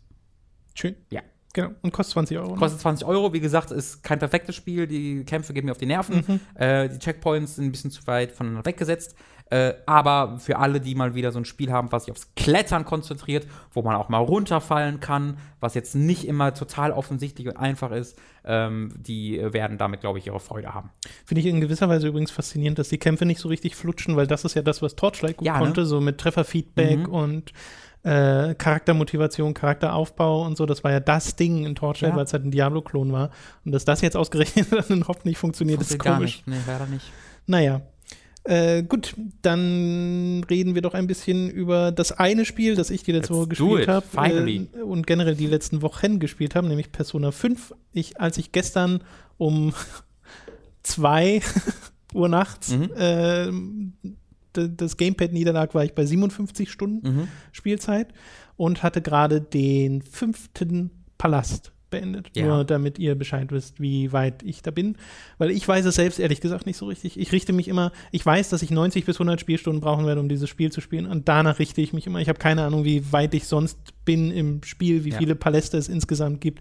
Äh, deswegen auch gleich am Anfang, falls ihr über sowas Fortgeschritteneres redet im Spiel, in den Kommentaren oder über die Story, äh, am besten immer Spoilerwarnung, damit andere und vor allem auch ich mich nicht äh, Ja. spoilern. also das wenn wäre schon grundsätzlich, also wenn ihr auch über den zweiten ich oder das dritten. Palast redet, einfach äh, vielleicht. Genau, kurz ja, ja, klar. kleine Genau, Warnung. einfach, einfach Spoilerwarnung davor packen, äh, damit die Leute Bescheid wissen. Ich mag das Spiel super gern. Immer noch cool. Ich hatte ein kleines Tief äh, zwischendrin mal, äh, wo ich so dachte, mm, mm, mm, und dann hat sich's wieder gefangen. Äh, und das Tief war, glaube ich, witzigerweise auch da so ungefähr, wo du warst, weil ich den dritten Dungeon einfach nicht so toll fand. Hm. Ähm, das ist ja so eine Bank, in der Ah, man richtig, ja. unterwegs Ja, ist. ja. Und äh, das fand ich insgesamt einfach ein bisschen bla. Äh, und das drumherum, also sowohl das davor als auch das danach, gefiel mir deutlich besser. Ähm, was ich an Persona 5 wirklich mit am meisten liebe, ist aber die Atmosphäre, die durch die Präsentation und den Spielaufbau entsteht. Äh, weil ich das einfach, also es ist immer noch so, dass ich diesen Schulalltag mehr mag als Mhm. die Kämpfe und den ganzen äh, RPG-Dungeon-Teil. Ähm, aber den mag ich inzwischen auch. Äh, aber das liebe ich einfach. Die Art und Weise, wie Persona seine Spielwelt präsentiert, dass ich, wenn es draußen regnet, dass du hörst, wie der Regen an die Fenster tröppelt, wenn du im, im, im, in der Schulklasse sitzt, dass du besser lernst, wenn du im Café sitzt während des Regens, ähm, dass das Wetter eben Einflüsse hat auf die äh, verschiedenen Sachen, die du besuchen kannst, äh, sei es Cafés, die dann leer sind bei bestimmten äh, Wetterlagen oder dass Leute darauf reagieren, wenn's, äh, wenn eine Hitzewelle ist draußen und dass das auch so optische Veränderungen mit sich bringt, dass die Klamotten von den äh, von äh, den Schülern von deinen Charakteren gewechselt werden, je nachdem, ob du im Sommer oder im Herbst und Winter unterwegs bist und sowas. Diese ganze Detailverliebtheit in der Hinsicht finde ich super und äh, damit einher geht dann auch der Soundtrack, der immer perfekt zu diesen ganzen Sachen passt und der immer besser wird. Und damit meine ich nicht, dass immer bessere Tracks dazu kommen, sondern die gleichen Tracks werden einfach immer besser. Je länger, je länger ich sie höre, desto mehr mag ich sie. Das Ja. meine ich. Und ich mochte sie von Anfang an. Äh, aber das ist halt so ein Tagbegleiter geworden, weil ich das ja jetzt auch schon einen Monat spiele oder sowas. Mhm. Ähm, dass das einfach sehr, weiß nicht, ich kann mich da so fallen lassen in dieses Spiel und in diese Spielwelt. Ähm, wünschte mir dann aber gleichzeitig teilweise, dass die Welt noch etwas stärker miteinander verbunden wäre. Jetzt nicht so, dass ich eine offene Welt habe, wie in so einem, halt in einem Open-World-RPG, Mhm. sondern einfach, dass zum Beispiel die, ähm, ähm, die Schule, in der du unterwegs bist, dass nicht jedes Klassenzimmer oder jedes Zimmer generell durch einen Ladebildschirm getrennt ist, Ja, sondern dass du flüssig durchgehen könntest. Da merkst du, finde ich, immer noch die PS3-Herkunft. Die Mhm. merkt man auch an manchen äh, Texturen und Kantenglättungen und sowas. Also es könnte auf der PS4 hübscher aussehen. Ich finde trotzdem, dadurch, dass es halt so extrem stilsicher ist, Ja. ist es ähm, äh, eine Wucht, was, was das angeht, wenn dann irgendwie äh, und auch das liebe ich, dass du dann deine, deine äh, Schulkameraden und äh, Phantom Thieves Mitglieder äh, in diese verschiedenen äh, Verstecke zu dir rufst und ihr dann da zusammen sitzt um den Tisch herum und gerade gegessen habt und die ganzen Reste stehen noch auf dem, auf dem Tisch und dann hast du halt diese chillige Musik im Hintergrund und die Leute äh, reden über das, was sie zuletzt gemacht haben. Das finde ich super cool und wo ich die Phantom Thieves gerade erwähnt habe, auch diesen Ansatz mag ich total gern, dass du halt diesen diese Diebesromantik äh, in Persona hast. Äh, dieses Thema, dass du halt, äh, dass ihr halt die Phantomdiebe seid, die sich einen eigenen Namen noch zusätzlich geben, was ich ein bisschen komisch finde, aber man kann, man, man ist, wird zwar immer als Phantom Thieves betitelt, aber Mhm. man hat dann noch einen eigenen Namen. Ähm, und äh, wie das an verschiedenen Stellen auch äh, so das Design des Spiels beeinflusst hat, weil es ist ja so, äh, der Aufbau von Persona ist ja der, man findet Leute, die uncoole Sachen machen. Der erste ist ja dieser Lehrer, den du damals auch erwähnt hattest, ne, der äh, seine Schüler misshandelt. Ja. Und man landet dann in einer Parallelwelt, ähm, die aus den kognitiven Gedanken desjenigen entstanden ist. Und im Falle von dem war es halt ein Schloss, eine Burg. Und er war der König. Äh, und die ganzen Schüler waren im Dungeon der Burg, was also offensichtlich, was das repräsentieren soll, äh, auch den Status, den die Schüler für ihn haben. Und er hat über die äh, geherrscht. Und äh, da sind auch schon ein paar sehr coole audiovisuelle Ideen drin, dass ähm, äh, es gibt da so ein Monster, das einfach straight up aussieht wie ein Penis. Äh, und äh, die äh, Sache ist ja auch die, dass er eine weibliche Schülerin, also auch nicht direkt missbraucht, aber halt in eine Beziehung zwingt oder zwingen wollte. Äh, es wird nicht so ganz detailliert ausgesagt, was genau da passiert ist.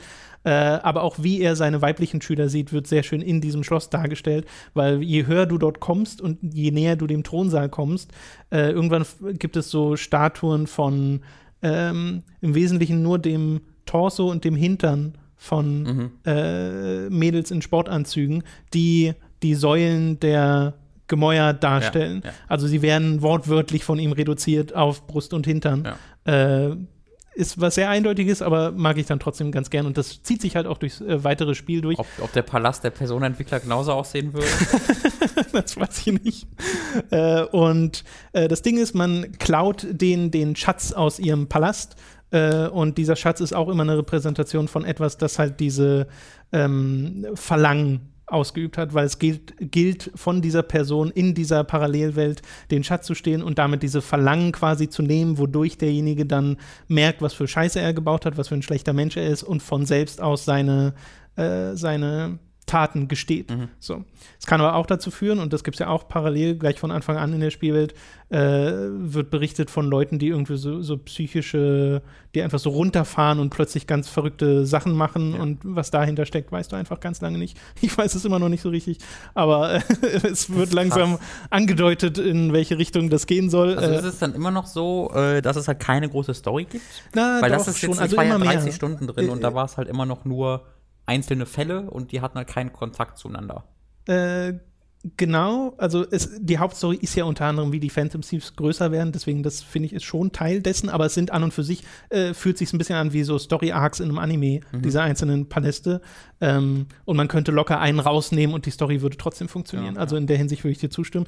Äh, du hattest trotzdem bis dahin immer mal wieder so irgendwie eine Szene von einem von so einem Director äh, von so einer Firma, der mit Leuten am Telefon redet. Ja. Äh, das ist aber so selten und dazwischen gestreut, dass Ja. da halt nicht viel passiert. Und das wird einfach sehr viel häufiger. Also jetzt auch bei mir, Mhm. wo ich schon Sachen zusammenpuzzeln kann und mir Sachen zusammenreime und Vermutungen anstellen Mhm. kann und weiß, ah, okay, ich, ich nähere mich dem, dass das da mal richtig losgeht. Okay. So. Mit 57 Stunden Spielzeit. Ja. also damit, Das, ist muss zu lang. Das, ist zu lang. das muss man endlich sagen, Tom, das ist zu lang. Das muss man einfach bedenken. ähm, wo war ich denn gerade? Genau, man, man, ähm, man nimmt den Leuten ihre Verlangen. Ja. Und da habe ich mir von Anfang an gedacht, ist das so gut? Mhm. Weil du ja die zwingst zu diesem Wechsel. Also sie kommen ja nicht wirklich von alleine auf die Einsicht, dass sie schlechte Menschen sind und äh, ändern sich dann, sondern äh, sie müssen dazu gezwungen werden. Äh, und ich fand total super, dass dann ab dem dritten Fall oder so ein Charakter ins Spiel kommt, der genau diese, diesen Verdacht auf die Phantom Thieves weckt und Mhm. diesen, diesen moralischen Aspekt ähm, ja, herausfordert, Ja. so ein bisschen. Und an der äh, Stelle habe ich mich total an Death Note erinnert gefühlt, weil das ist einfach L. Also die, die Dynamik, Ja! also nee, ich meine jetzt nicht so von eins zu eins charakterlich, also da ist halt Okay. überhaupt nicht L. Ich meine einfach diese Dynamik, die da entsteht, dass du jemanden hast, der gegen die Phantom Thieves ist, mit Okay. ihm aber als Phantom Thief redest und da Okay. so eine Dynamik entsteht. Okay. Äh, also ich meine jetzt nicht, dass das, weil L ist ja ein sehr spezieller Charakter Ja, ja, ein bisschen böser nochmal. äh, Ganz kleinen äh, Tacken. ja, sehr, sehr anders. Ja. Äh, nee, L ist. Du meinst, äh, es, gibt, es gibt L und es gibt Light. L, ja, nee, ich meine schon L. Du meinst den, du meinst den Polizisten. Den, den, genau. Ja. Äh, so.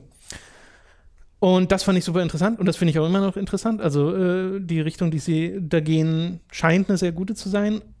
Und dieses ganze thematische, sich damit auseinandersetzen, wie sich die verschiedenen Verlangen und Ansichten und, und ähm, ja, Eigenheiten der Menschen in dieser kognitiven Welt Auswirkung, auswirken, das mag ich sehr, sehr gern. Auch, dass du ja die Mementos hast, dieser quasi random generierte Roguelike-Dungeon, den es zusätzlich gibt, der die Nebenquests im Wesentlichen darstellt. Ähm, dass sich dort Morgana, deine, deine, dein Katzencharakter, den du am Anfang äh, gleich begegnest, der selbst nochmal ein Mysterium hinter sich hat, aber da will ich jetzt nicht groß einsteigen, aber der verwandelt sich dort in ein Auto, Mhm. in einen Bus. Äh, und die Erklärung dahinter fand ich total super, dass äh, er halt gesagt hat, ja, in diese U-Bahn äh, Mementos, also die Mementos sind so eine riesige U-Bahn-Linie im Wesentlichen, äh, die sich windet und überhaupt keinen Sinn macht, aber ist halt so ein riesiges Ding, wo du dich nach unten kämpfst, so ein Dungeon. Ähm, die sind halt die kognitive Welt aller Leute, die gerade in Tokio leben. So. Also da ist alles Mögliche drin. Dahingehend finde ich ein bisschen schade, dass es dann nur immer U-Bahn-Linien Mhm. sind und die sich optisch jetzt auch nicht so stark verändern, bis zu einem bestimmten Punkt, wo sich dann mal was tut. Aber da hätte man, finde ich, mehr draus machen können. Aber an und für sich fand ich total cool, dass sich dann Morgana in einen Bus verwandelt, weil sie sagt, ja, irgendwie gibt es diese, diese, diese Vermu also dieses, diesen, diese Idee, diese Gedanken in der Welt der Menschen allgemein, dass Katzen etwas mit Busse zu tun haben. Und ich dachte so, das ist ja mega genial. Die nehmen einfach Totoro als quasi Gedankengut in Japan mhm. äh, und das ist halt da so drin, deswegen kann sie sich in den Bus fahren. Mhm. Oder er. Und äh, fand ich mega smart, mhm. einfach mhm. die Idee, das so umzusetzen. Und davon steckt halt ganz, ganz viel in Persona und das mag ich total gern. Äh, und wie gesagt, dieser Schulalltag macht mir Spaß mit den Stats, den du da die ganze Zeit verbessert, dass du deinen dein Mut äh, und sowas verbessern kannst, indem du irgendwie so eine Burger-Challenge nimmst in einem äh, in so einem Fastfood-Restaurant und dann so einen riesigen Burger verdrücken musst. Äh, und wenn du das schaffst, gehen noch ganz viele andere Stats hoch. Äh, und dann die Zeit verbringen kannst mit äh, deinen Freunden. Und das finde ich ist auch ein sehr starker Punkt. Die Charaktere einfach. Äh, ich mag inzwischen, wie groß diese Diebesgruppe ist, die man da zusammengesammelt hat. Äh, und was für ein tolles Gefühl das dann einfach ist, diese Meetings mit denen zu halten und dann zu sagen, okay, wir senden jetzt unsere Calling Card an denjenigen, weil das ist ja auch eine, so ein klassisches mhm. Diebesding, dass man denen halt eine Karte sendet und sagt, hey, hier, wir haben, wir werden dir deinen Schatz stehlen, dein Herz äh, stehlen. Äh, das ist ja das, was womit es äh, im Spiel selbst beschrieben wird. Äh, das finde ich alles super. Und dann gibt es ein paar Kleinigkeiten, die mich. Wie, aber wie, wie gefallen dir denn die Charaktere selbst? Äh, eigentlich so ziemlich durchweg richtig gut. Ich hatte anfangs ein paar Probleme mit sowohl Juske als auch An, mhm. äh, weil ich die einfach nicht sonderlich interessant fand. Äh, das geht inzwischen. Also sie haben ein paar sehr süße, äh, einfach äh, Situationen, in die sie die Charaktere schubsen. Wenn du ein paar der äh, dich ein paar Mal mit ihnen triffst und ein paar Sachen passieren auch einfach, dass die dann irgendwann mal ins Café kommen und ja. mit dir zusammen in ein Museum gehen wollen oder sowas. Äh, und die Dialoge, die daraus entstehen, finde ich dann ganz drollig. Äh, aber vor allem auch ein paar der spätere, späteren Charaktere mag ich einfach sehr, sehr, sehr gern. Äh, mein Charakter habe ich zu einer Beziehung mit Takemi gebracht, der Ärztin, mhm. weil deren Story fand ich auch total cool. Äh, und ja, also ich mag die insgesamt sehr gern. Okay. Ich muss mich, ich, ich habe echt, ich glaube, ich muss das echt nochmal spielen irgendwann. Ähm, ich erinnere mich halt daran, dass ich den Typen, den Künstler, Juske. nicht mochte, einfach weil ich finde das, nicht weil ich den Charakter nicht scheiße fand, sondern einfach, weil ich nie das Gefühl hatte, das ist ein echter Mensch. Weil er halt so, so gesprochen hat, äh, in Kombination mit der Übersetzung, dass ich das nie ja, ja, dachte, okay, der redet gerade ein Mensch mit mir. Ich dachte immer, da, da hat jemand, ach, der redet halt. Also ich fand, seine Charakter ging nie, und ich habe mich noch nicht oft mit ihm getroffen in meinem Safe-Game, deswegen äh, ist das ein oberflächlicher Eindruck. Aber zumindest in diesem ersten Case geht das nie drüber hinaus über, ich rede gehoben und male mhm. und wiederhole alles, was ihr sagt. Aber das macht jeder. Äh, das, ist, das sind japanische Spiele. ja. äh, das, also so wirklich oft mit ihm getroffen habe ich mich jetzt auch noch nicht. Aber die Tatsache, dass er so komisch ist, wird ja thematisiert äh, und auch immer wieder thematisiert mhm. in den Chats oder sowas. Du bist ja ganz oft am Smartphone und chattest mit den Leuten. Ähm, äh, wo dann Ryuji auch immer sagt, wer redet so? Warum sagst du das gerade? Äh, und da sie halt eine, eine, eine Witzequelle draus ziehen im mhm. Wesentlichen. Aber ich habe mich jetzt auch noch nicht mit ihm speziell tiefer beschäftigt, dass ich dir jetzt sagen kann, okay, der verändert okay. sich charakterlich jetzt in diese Richtung. Ich muss so. sagen, diese SMS-Gespräche habe ich irgendwann übersprungen. Echt? Weil die immer das gleiche, weil die waren, weil was die ja immer gemacht haben, ist wieder zu sagen, hey, da hat sich ja immer noch nichts getan. Meint ihr, der Tag, also nachdem man ja irgendwie einen Palast erledigt hat, dann sagen die ja, hey, der hat sich noch nicht verändert. Meint ihr, der verändert sich noch? Ja, ich glaube, der verändert sich noch. Bist du dir sicher? Also, ich bin mir nicht sicher. Ja, das gibt's auch, aber ich finde auch viele davon sind einfach sehr, sehr witzig. Okay. Echt, ja? Ja, ja. Okay. Ich mag viele von denen sehr gerne. Bei mir leider. Ähm, was also das Spiel äh, ist ja wie gesagt eingeteilt in diesen Dungeon und diesen ähm, äh, Echtwelt-Part mhm. und den Echtwelt-Part mag ich super gern, dass du diese ganzen Beziehungen mit den Leuten äh, vertiefen kannst und dadurch sich dann Geschichten auftun. Mhm. Äh, was ich nicht mag, ist, dass die nicht alle gleich behandelt wurden. Du kannst ja zum Beispiel dem Sujiro, den äh, Kaffeebesitzer, der dich bei sich aufgenommen hat. Ach so, ja. Ähm, den kannst du ja helfen weiß, beim. Genau, der wird im Englischen nee, gesprochen. Äh, Nia, nicht Weiß. Äh, Nia, genau. genau. Äh, ist mir da auch aufgefallen. Ich hatte ja am Anfang mal ganz kurz auf Englisch äh, und dann habe ich es auf Japanisch umgestellt. Ähm, dass du dem helfen kannst beim Kaffee und dass das halt die Arcana-Beziehung zu ihm verstärkt. Mhm. Äh, was ja dann immer Auswirkungen auf die Personas hat, ne? Und äh, Level-Ups und ein paar Zusatzfähigkeiten, die du kriegst. Äh, und da passiert storytechnisch einfach ganz lang gar nichts. Also das Okay. ist dann halt sehr langweilig, finde ich, wenn du dann so ein, äh, dir sagst, okay, ich verbringe jetzt den Nachmittag mit diesem Charakter Mhm. und dann kommt im Wesentlichen nur so eine Zeile, ja, ich habe hier geholfen beim Kaffee machen. Ja, dann geht das glaube- so ein paar Mal hoch, ding, ding, und dann äh, kommt der nächste Tag. Und dann beim nächsten Mal geht der Rang hoch, aber auch Ja. dann wird nicht groß was erzählt. Und das passiert nur sehr selten. Bei den meisten äh, äh, Charakteren steckt wirklich viel Story dahinter, aber bei Sojiro ist mir ist das wirklich aktiv aufgefallen, weil ich den Charakter eigentlich sehr interessant fand, ähm, dass da kaum was erzählt wird. Und inzwischen weiß ich auch, glaube ich, so halb warum, weil das nämlich in der Hauptstory einfach erzählt wird, an einer Richtig. ganz bestimmten Stelle. Es gibt Charaktere, wo man noch so viel Zeit miteinander verbringen kann und da, das geht im Rang nicht hoch. Äh, und davon ist, da ist es einer davon. Ähm, und das, das, das habe ich ein bisschen zu spät erkannt, weil ich mich auch so ein bisschen auf den dann irgendwann fokussiert habe und irgendwie vier, fünf Tage mit dem verbracht habe und es nie was passiert. Genau. Und irgendwann habe ich gemerkt, ach so, ja, das hat gar, geht einfach von der Story her erst später. Das ist ein bisschen, bisschen doof, dass man da, also ich hätte da gerne irgendwie ein ganz kleines HUD-Element bekommen, was mir sagt, okay, gerade ist hier ein, Ja, oder eine sie, Bremse hätten, bei sie hätten ihn einfach nicht als Option geben ja. brauchen, weil es gibt ja ein paar Charaktere, die bei denen die Arcana nur steigt, wenn du in der Story voranschreitest, Ja. wie zum Beispiel Morgana. Ja. Äh, und finde ich vollkommen okay, kann man ja so machen, einfach das an feste Punkten, Punkte setzen und dann die Fähigkeiten auch da dran koppeln. Aber äh, das fühlte sich dann einfach ein bisschen an wie Zeitverschwendung an Ja, manchen ja. Stellen, weil ich habe es ein paar Mal versucht und dachte mir so, oh, jetzt passiert bestimmt was. Ja. Nee, schade. Aber dann habe ich halt mit Takemi Zeit verbracht und das unheimlich genossen. Ähm, äh, die Ärztin. Ach ja.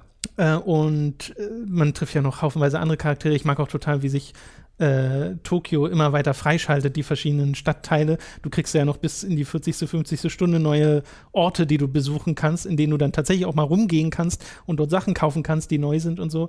Das mag ich auch total gern, dass sie da halt immer weiter die, die, den, den, die, den Ort erweitern. Auch wenn äh, das bei mir inzwischen sehr viel einfach nur Menügehoppe ist. Ja, weil ja. ich ja R1 drücke, dann kriegst du diese Genau. Liste mit den Orten und dann gehe ich da direkt hin. Weil ich finde zwar schön, dass man das auch so durchgehen kann, aber dadurch, dass das von so vielen kleinen Ladebildschirmen getrennt ist, gibt mir das recht wenig. Ich gehe immer noch mal gern. Gewesen, wenn sie ein bisschen in die Yakuza-Richtung gegangen wären, ne? Ja, genau, wo es so ein bisschen äh, intimer und zusammenhängender äh, wäre. Äh, ich gehe immer noch ganz gern durch bestimmte Straßen durch, vor allem wenn es regnet, weil ich diese Atmosphäre einfach super mag. Äh, und die Musik auch super. mag. Ja, ja. Äh, wobei die, glaube ich, aussetzt bei Regen. Zumindest bei dem ganz starken Regen. Ähm, aber ja, also die meiste Zeit springe ich einfach wirklich mit dem Menü hin und Mhm. her. Bin auch froh, dass es das gibt, weil das einfach die Spielzeit Ja.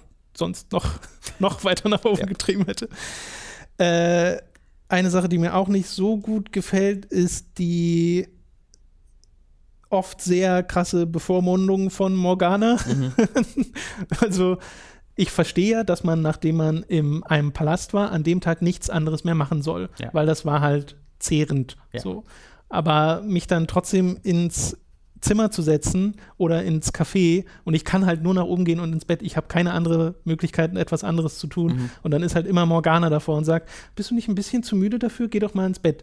Ich glaube, es ist einfach die Art und Weise, wie das transportiert ist. Mhm. Ja, ja. Wäre das mein eigener Charakter, der sich denken würde, oh nee, ich bin zu müde, ich gehe jetzt ins Bett. Das würde, glaube ich, ganz anders rüberkommen, Ja. als wenn das Morgana ist, die die ganze Zeit sagt, nee, ich glaube, du solltest schlafen, weil das hat so diese übelste Bevormundung und das finde ich einfach stilistisch nicht so gute Ein Entscheidung. Riesen-Meme geworden, deswegen. Ja, ja, ich glaube, genau. man, kann sein, man kann seine Pflanze bewässern vorher. Das geht, glaube ich, noch. Ja, genau. Und man kann Fernsehen gucken, Wahnsinn. äh, wenn da irgendwie Teleshopping ist oder so. Ja. Das gibt es ja auch, Ja. da kann man sich dann Sachen kaufen oder so. Äh, Pflanze bewässere ich auch immer sehr. Also, nee, man, man macht so einen Dünger da rein. Und man kann so richtig Ja, teuren so. Dünger kaufen und Genau. der erhöht dann die äh, Kindness. Ich weiß nicht, wie man, also die Freundlichkeit, äh, die. Äh, Kindhaftigkeit. äh, ja, gut. Und äh, so. Vielleicht war das Problem, dass ich auf Englisch gespielt habe, Tom. Kindhaftigkeit, was? Oh, verstehe ich nicht.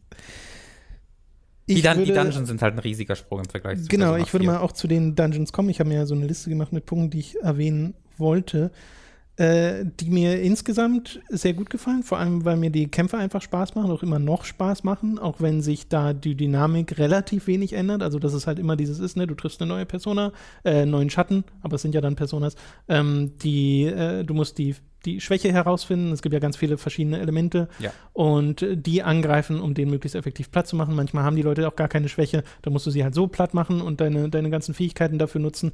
Äh, was auch immer interessanter wird, weil ich viel mehr Personas habe und die anderen Leute immer viel mehr Fähigkeiten kriegen. Aber ich bin ja der Einzige, der wirklich mehrere Personas haben kann.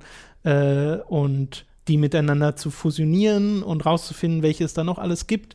Äh, das macht mir sehr viel Spaß. Da kommt so ein bisschen dieser Pokémon-Aspekt drüber, weil auch die Designs so herrlich bekloppt sind. Mhm. Äh, also ich habe ja mal eins gepostet, das ist einfach eine Katze als in so einem Shogun-Cosplay.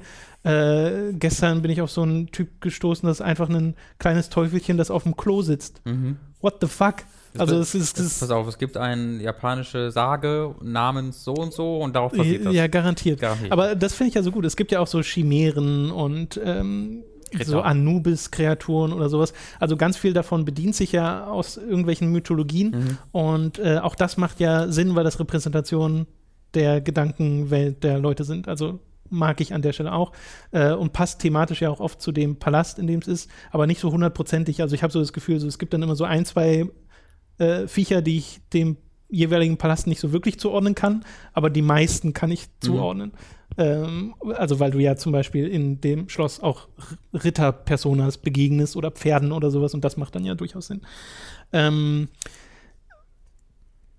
also deutlich besser als in Persona 3 und Persona 4, weil es halt nicht, also die Mementos sind ja im Wesentlichen das, was in Persona 3 und 4 Ja. die Dungeons waren im Großen und Ganzen und dass das jetzt so richtig designte Sachen sind mit diesem leichten Stealth-Element, dass du halt Leute von hinten angreifen sollst, um diesen Ambush-Vorteil zu kriegen im Kampf selbst, der auch sehr, sehr wichtig ist. Ähm, um da auch möglichst schnell voranzukommen, dass du diverse Komfortfunktionen hast. Ne? Kannst ja Start drücken, damit einfach die Leute Melee-Angriffe machen. Benutze ich tatsächlich aber relativ selten. Ja, also ich mache die meisten, äh, die meiste Auswahl mache ich selbst. Es gibt ja auch R1, damit automatisch eine Schwäche anvisiert wird. Das wiederum ist sehr hilfreich. Äh, das benutze ich auch oft, aber nicht so sehr, wie ich dachte, weil Okay. ich dann schon ab und zu das selbst machen will, damit ich mir auch mal merke, welches Monster gegen welches Mhm. schwach ist, weil sonst ist das ja total automatisiert. Ja.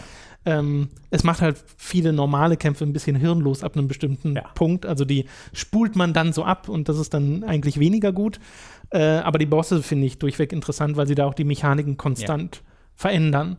Also, dass du äh, irgendwie einen anderen Charakter losschicken musst, der dann nicht mehr Teil deiner Vier-Mann-Party ist, du dann zeitweise zu dritt gegen den Boss kämpfst. Der vierte macht gerade im Hintergrund etwas und du musst quasi ganz oft den Boss angreifen, damit der abgelenkt wird und das nicht mitkriegt, während der vierte da den Schatz stiehlt. Ist es, glaube ich, beim ersten Boss.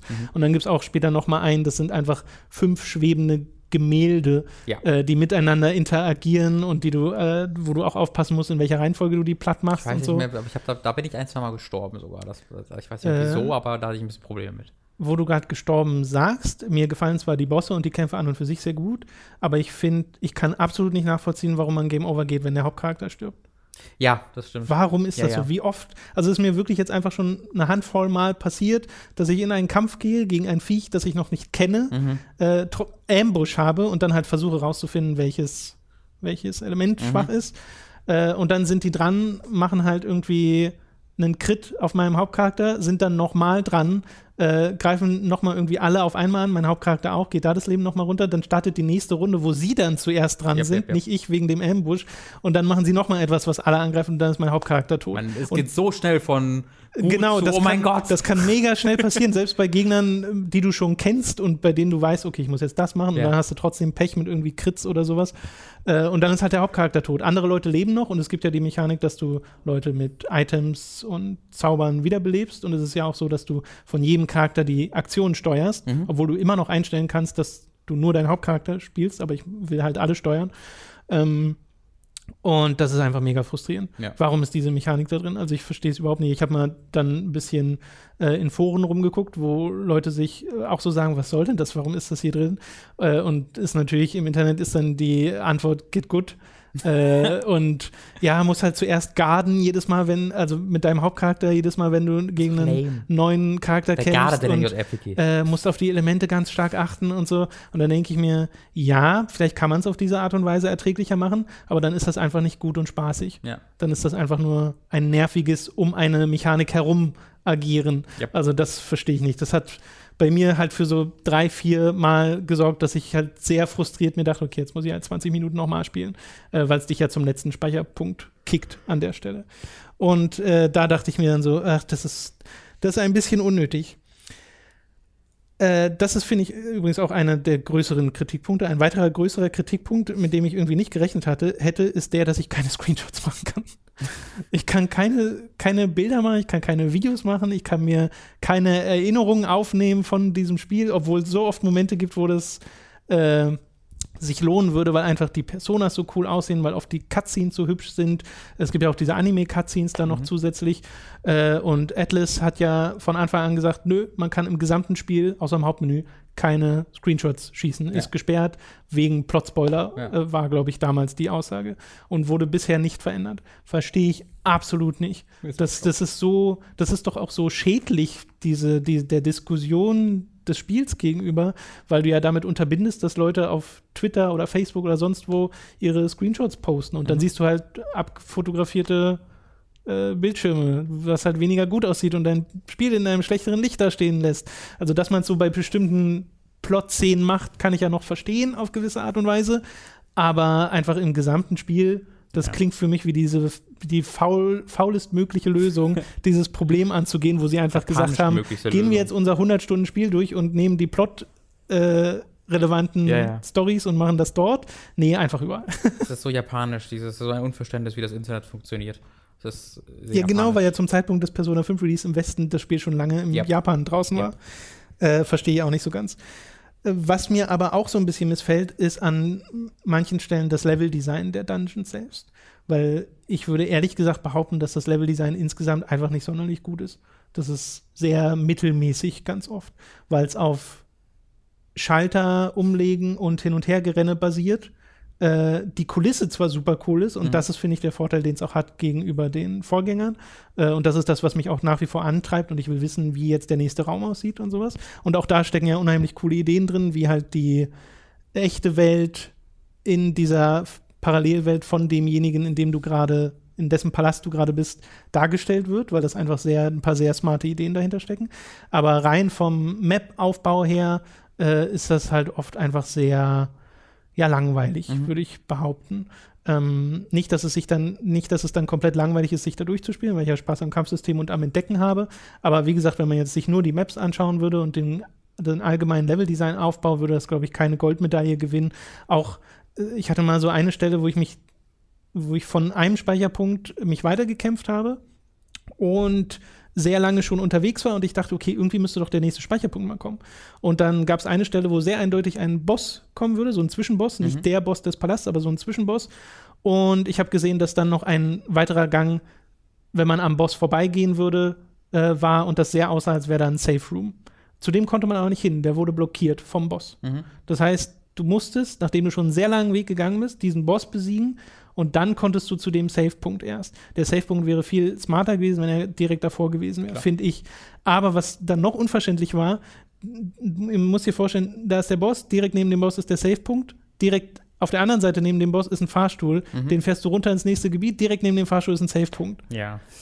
Und solche Designs gibt es halt ganz oft, wo die Safe-Punkte einfach mega komisch gesetzt sind. Diese Safe-Rooms sind es ja hier, äh, wo ich auch nicht so ganz verstehe, was da jetzt genau dahinter steckt, Mhm. was der Level-Designer sich dabei dachte.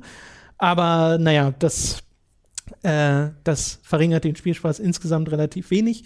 Äh, ich habe sehr viel Freude daran, dass mir das Spiel überlässt, wie viel von einem Dungeon ich an einem Tag mache, Mhm. was bei mir immer zur Selbstherausforderung führt, so viel wie möglich. Ja, ja. Und die letzten Dungeons, also ab Dungeon 3, habe ich die immer innerhalb der ersten drei Tage war ich fertig. Also auch den jetzt. ja, ich es gibt auch ich keinen hab, Grund, das anders zu machen. Genau, ich habe irgendwie 23 Tage Zeit und bei 20 Tagen bin ich quasi schon fertig. Ja. Und dann kann ich nämlich den Rest schön in der Echtwelt verbringen, Ja. weil da habe ich eh äh, tatsächlich immer noch mehr Freude mit. Auch wenn ich dieses Persona rum äh, gefusioniere super cool finde, Mhm. weil du ja manchmal äh, absurdeste Gestalten äh, dann bekommst. Und ich mag auch sehr die Netzwerkfusion, dass du ein, eine Persona aussuchen kannst. Sch- Schaltet man aber erst sehr spät frei, dass du eine Persona aussuchen kannst und die wird dann random fusioniert mit der Persona von jemand anderem, der das Feature auswählt. So Mhm. habe ich es zumindest verstanden. Äh, und da bin ich halt auf, habe ich mal eine Persona zurückbekommen, die halt fünf Level über mir war und so, also was sich so voll gelohnt hat. Aber ich kann es ja Äh, noch gar nicht verwenden, oder? Äh, doch. Du kannst halt nicht ähm, Personas selbst fusionieren, Ach, so wenn ja, die ja. schon ein Level haben, Ja. was größer ist als das eigene. Und du kannst sie auch nicht fangen, in Anführungszeichen, äh, weil du kannst ja diese Gespräche führen, ne? Ähm, ah, apropos Gespräche, äh, gut, äh, dass ich nochmal auf dieses Stichwort gekommen bin. Die Dialogoptionen, die du hast als Spielercharakter, Das ergibt alles keinen Sinn. sind oft so egal. Also, Also das, da habe ich wirklich das Gefühl, da hat jemand, der kein Englisch gesprochen hat, das Ding übersetzt. Weil sowohl was die sagen, als auch was du antwortest, hat, da, da muss ich manchmal wirklich zweimal lesen, um zu verstehen, was die gerade sagen wollen. Da habe ich das Gefühl, da haben die wirklich eins zu eins die Worte genommen, die im Japanischen Okay. und sie einfach ersetzt. naja, das, das ist das eine. So ging es mir aber relativ selten. Also ich wusste schon oft, wie das passt, aber es ist halt einfach egal ganz oft. Also du hast halt drei Optionen Ja. und das sind im Wesentlichen Synonyme voneinander. Ja. äh, wo du halt sagen kannst, ja, ich denke auch. Oder finde ich auch so. Ja. Also, Naja, aber bei den dreien ist es doch so, dass eines von denen nur. Ähm, redest du gerade davon, wenn du gegen die Monster kämpfst und sie dann. ach so, nee, okay. Okay, wir wir reden gerade von, von anderen Sachen. Entschuldigung. Ähm, da gebe ich dir vollkommen recht. Okay. Wenn du jetzt bei den Monstern Ich redest, bei den weil, Monstern, sorry, weil man kann ja mit Schatten reden und wenn man das erfolgreich macht, äh, dann bekommt man die als Mhm. Persona für sich. Und das sind halt auch so Dialoge. Da finde ich auch, die passen teilweise überhaupt nicht Da zueinander. verstehe das ich nicht, was die gerade das sagen. ist, das ist einfach ein kleines Puzzle. Du musst halt gucken, welches deiner drei Antworten am ehesten zu diesem, Mhm. dieser Eigenschaft des Monsters passt. Mhm. Was in den meisten Fällen auch geht, aber manchmal verstehe ich es auch einfach nicht. Ja. Also das ist wirklich, wirklich, das ist, wenn man diese Gespräche so lesen würde, sind das einfach keine Gespräche. Ja, ja. Da gebe ich dir vollkommen recht. Aber ich meinte jetzt unabhängig davon, in der normalen Story und wenn du mit Charakteren so, redest, okay, da hast du ganz oft immer noch Dialogoptionen und die sind halt oft egal. Äh, Das ist, das ist auch was sehr Japanisches. Das gibt es in ganz vielen japanischen Rollenspielen. Gerade wenn du irgendwie diese einzelnen Charakter-Stories machst, dich mit Leuten triffst, dann sind sie nicht egal, dann Mhm. ist es, äh, macht es auch einen Unterschied Ja. und dann finde ich es auch super, äh, weil du dir dann überlegen musst, was du sagst. Aber gerade in der Hauptstory wollen sie ab und zu dir einfach was sagen, dich einfach was sagen lassen, weil dein Charakter ist ja nicht wirklich stumm, sondern einfach nur ruhig. Ja, das, das, das ist das. Oh, dieses Spiel geht, geht diesen Weg zwischen, wir haben einen Sturmprotagonisten, Ja, aber aber nicht auch nicht wirklich. auch nicht so was einfach awkward meistens ist. Das finde ich tatsächlich, das fand ich auch schon in Persona 4 schade, dass sie den Hauptcharakter nicht zu einem Charakter machen, weil du selbst steuerst ihn ja kaum. Also du, du rollenspielst ihn ja nicht, sondern, wie, weil, wie gesagt, wenn du selbst Mhm. die Entscheidungen treffen können würdest, dann würde es Sinn ergeben, dass er ruhig ist. Aber dadurch, dass du ihn ja auch nicht formst, ähm, ist es Genau. eigentlich ein bisschen schade, dass es sie ihm nicht von sich aus einen Charakter geben. Ja. Wenn man nämlich sich nämlich die Anime-Adaption von sowas wie Persona 4 anguckt, wo ja Yu eine Figur ist, Mhm. das hat eigentlich immer super funktioniert. Ja, finde ich auch ein bisschen, also weiß ich gar nicht so richtig. Ich kann schon verstehen, warum sie das machen, damit sich halt keiner vor den Kopf gestoßen Ja, wird ja, genau. von diesem Charakter, den man ja selbst, in dessen Lage man sich versetzen soll. Äh, aber dann denke ich mir auch, warum gibt es dann keinen weiblichen? Ja. Äh, aber naja. Wow. Tom, wow. Ich finde auch übrigens komisch, das wusste ich vorher nicht, dass es keine homosexuellen Beziehungen gibt in Persona 5. Wenn ich mir angucke, wie, ich glaube, hieß Yusuke in Persona 4, ähm, damit umging, über Homosexualität zu reden, bin ich sehr glücklich drum. Das könnten die nicht. Die sind unglaublich schlecht in ihren diversifizierenden Themen, darüber zu sprechen. Das ist, Hm. Also, das Ich ist dachte einer der immer, größeren. Persona wäre eher die progressivere Reihe, was ja, das also, angeht. ah, ja, in, in puncto so Macht, so finde dich selbst. Ähm, aber wie sie dann auch ja Homosexualität in Persona 4 oftmals darstellen oder halt in Persona 5, wie sie mit Annie gegenlegentlich umgehen. Hier, die Arme, die wurde sexuell missbraucht von ihrem Lehrer. Ach, guck mal, das Lederoutfit, in dem sie es jetzt sexy steckt. Mhm. Willst du dich nicht mal nackt ausziehen, um den neuen Typen für uns zu gewinnen? Ähm, das sind so oftmals Dinge, wo ich mir halt denke, oh mein Gott, du, du Leute. Ähm, also, ich bin ganz froh darum, dass sie das ich bin, ich finde es sehr, sehr schade, dass sie keine Homosexualität als, als, als einer ihrer äh, Themen haben in Persona 5, beziehungsweise eine der Möglichkeiten im Beziehungspunkto. Wenn ich mir mal Persona 4 angucke und gewisse Bereiche von Persona 5, bin ich dann doch wieder ganz glücklich, weil ich glaube, das würde tierisch in die Hose gehen. Okay. Hm, hm. Also da gibt es Leute, die haben das noch, es gibt da, es gibt da sehr, sehr ausführliche Artikel drüber, ähm, über, darüber, wie halt Persona mit solchen Themen wie äh, sexuellen Missbrauch oder halt Homosexualität umgeht äh, oder auch Transgender, also da gibt es auch so den einen oder anderen Charakter. Äh, Ähm, da ist mir, auch schon, ist mir auch schon was aufgefallen, aber. Ja. Genau, und das ist, das ist größtenteils äh, sehr kritisch, leider Gottes. Ja, also das hat mich halt insofern überrascht, weil ich habe zwar Persona 4 nicht so wirklich gespielt, Mhm. aber ich habe das immer wahrgenommen als eine sehr progressive Reihe und Mhm. ist sie auch in ganz vielerlei Hinsicht Ja. in, in dem Mut, den sie hat, Themen anzusprechen. Äh, dass das einfach noch nicht so richtig dazugehört, fand ich einfach ein bisschen komisch. Ja. Also ist jetzt nicht so wahnsinnig wild, aber ja, wenn du allerdings schon sagst, äh, lieber nicht.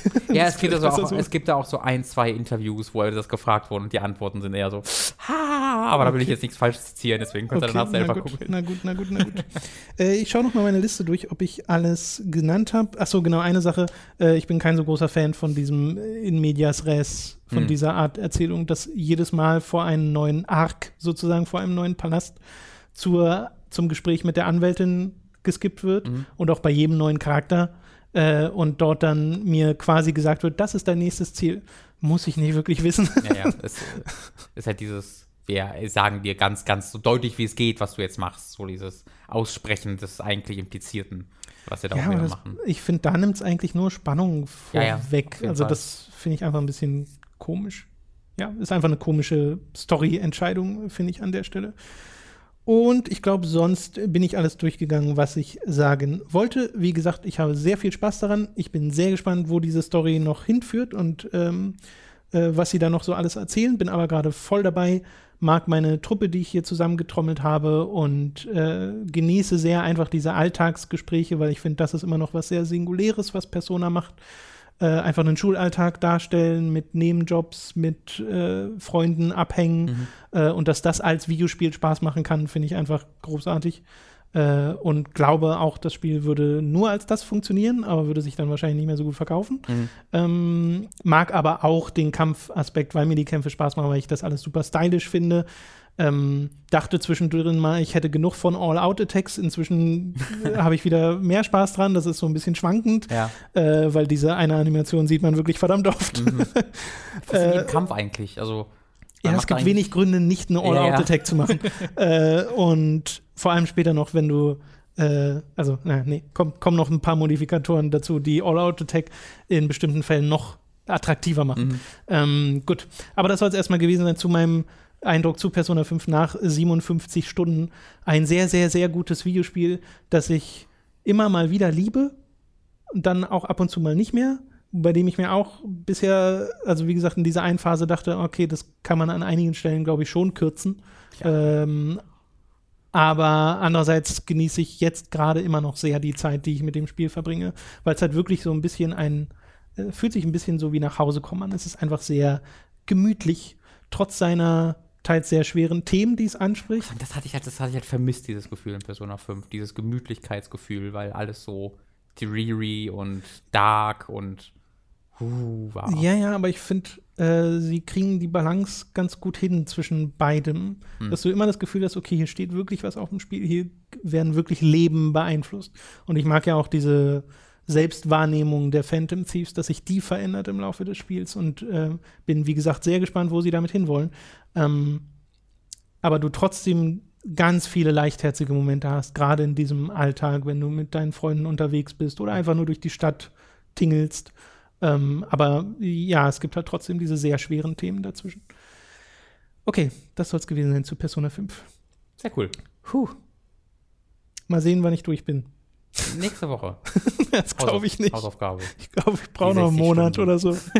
äh, ich will aber wirklich erst beim nächsten Mal drüber reden, wenn ich entweder durch bin oder das Spiel auf anderartige Art und Weise beendet habe. Aber ich hoffe natürlich, dass ich es durchspiele. Danach brauchst du aber erstmal ein paar Call of Duties und Wolfensteins, war? Nach den Ja, dann muss ich erstmal Divinity Original Sin 2 spielen. Horizon. Und dann kommt Xenoblade Chronicles 2 und Super Mario Odyssey steht auch kurz vor der Tür. Und Horizon Zero Dawn will ich auch noch unbedingt spielen. Kommt ja jetzt die Complete Edition, kann ich die spielen. Und äh, ja, ich glaube, Da freue ich mich auf ich glaube, dieses Jahr hat nicht mehr genug Tage für mich. Nee, das wird knapp. Du wolltest noch über American Vandal reden. Kennst du American Vandal, lieber Nee. Tom? Ähm, American Vandal ist faszinierend auf so vielen Ebenen. Ist eine neue Netflix-Serie, wie sie alles heutzutage sind. Äh, und als äh, Teaserbild hast du dort einen großen Graffiti-Penis. Äh, und dachte mir, was? Und habe ich mich ein bisschen mal durchgelesen. Und das Ding ist eine, und das hört sich sehr reduktiv an und das reduziert es auch zu sehr, aber es ist eine Parodie auf sowas wie Serial oder äh, Making a Murderer. Diese Dokumentationsserien, äh, wo Leute echte Mordfälle gelegentlich oder halt Kriminalfälle irgendwie besprechen, nicht auflösen, aber halt neu analysieren. Da habe ich doch schon mal von gehört. Ja. Ich glaube, entweder du oder Mats oder so haben mir schon mal davon erzählt. Von American vielleicht- habe ich noch nicht erzählt. Vielleicht war es dann Mats oder Das kann so. gut sein. Ja, das kommt mir gerade sehr bekannt vor. Ähm, und ich bin ja selbst, äh, Serial habe ich sehr, sehr gerne gehört. Das war super interessant. Make a Murder habe ich dann nicht gesehen selbst. Vor allen Dingen, weil ich oft so gehört habe, wie es einen einfach fertig macht emotional. Äh, deswegen wollte ich mir das ja nicht antun. Äh, aber ich mochte ja auch schon die äh, fiktive Variante, die Halo daraus gemacht hat, mit Find the Truth. Das war ja auch, wir machen jetzt mal Serial im Halo-Universum im Vorlauf zu, äh, Vorlauf zu Halo 5. Äh, und deswegen dachte ich mir, okay, guck mal, was sie damit machen. Und ich hatte halt zuerst so mir gedacht, was kann man daraus machen? Es geht nämlich einfach darum, die Serie startet damit, dass ein, äh, auf dem Parkplatz einer Schule alle, alle Autos der Lehrer äh, mit, nen, mit, äh, mit Graffiti einen Penis aufgemalt wird. Also irgendjemand hat auf alle diese Autos einen ein Penis gemalt mit Graffiti. Und äh, da wird halt ein Typ, der einfach ständig Scheiße baut in der Schule, sehr schnell für verantwortlich gemacht und halt äh, von der Schule geworfen. Und äh, Oh. es geht dann um einen Mitschüler, der halt gerne Filme macht und sowas und der dann sich macht, okay, ich mache jetzt die Serie American Vandal innerhalb dieses Universums und ähm, kläre das auf, was hier wirklich passiert ist.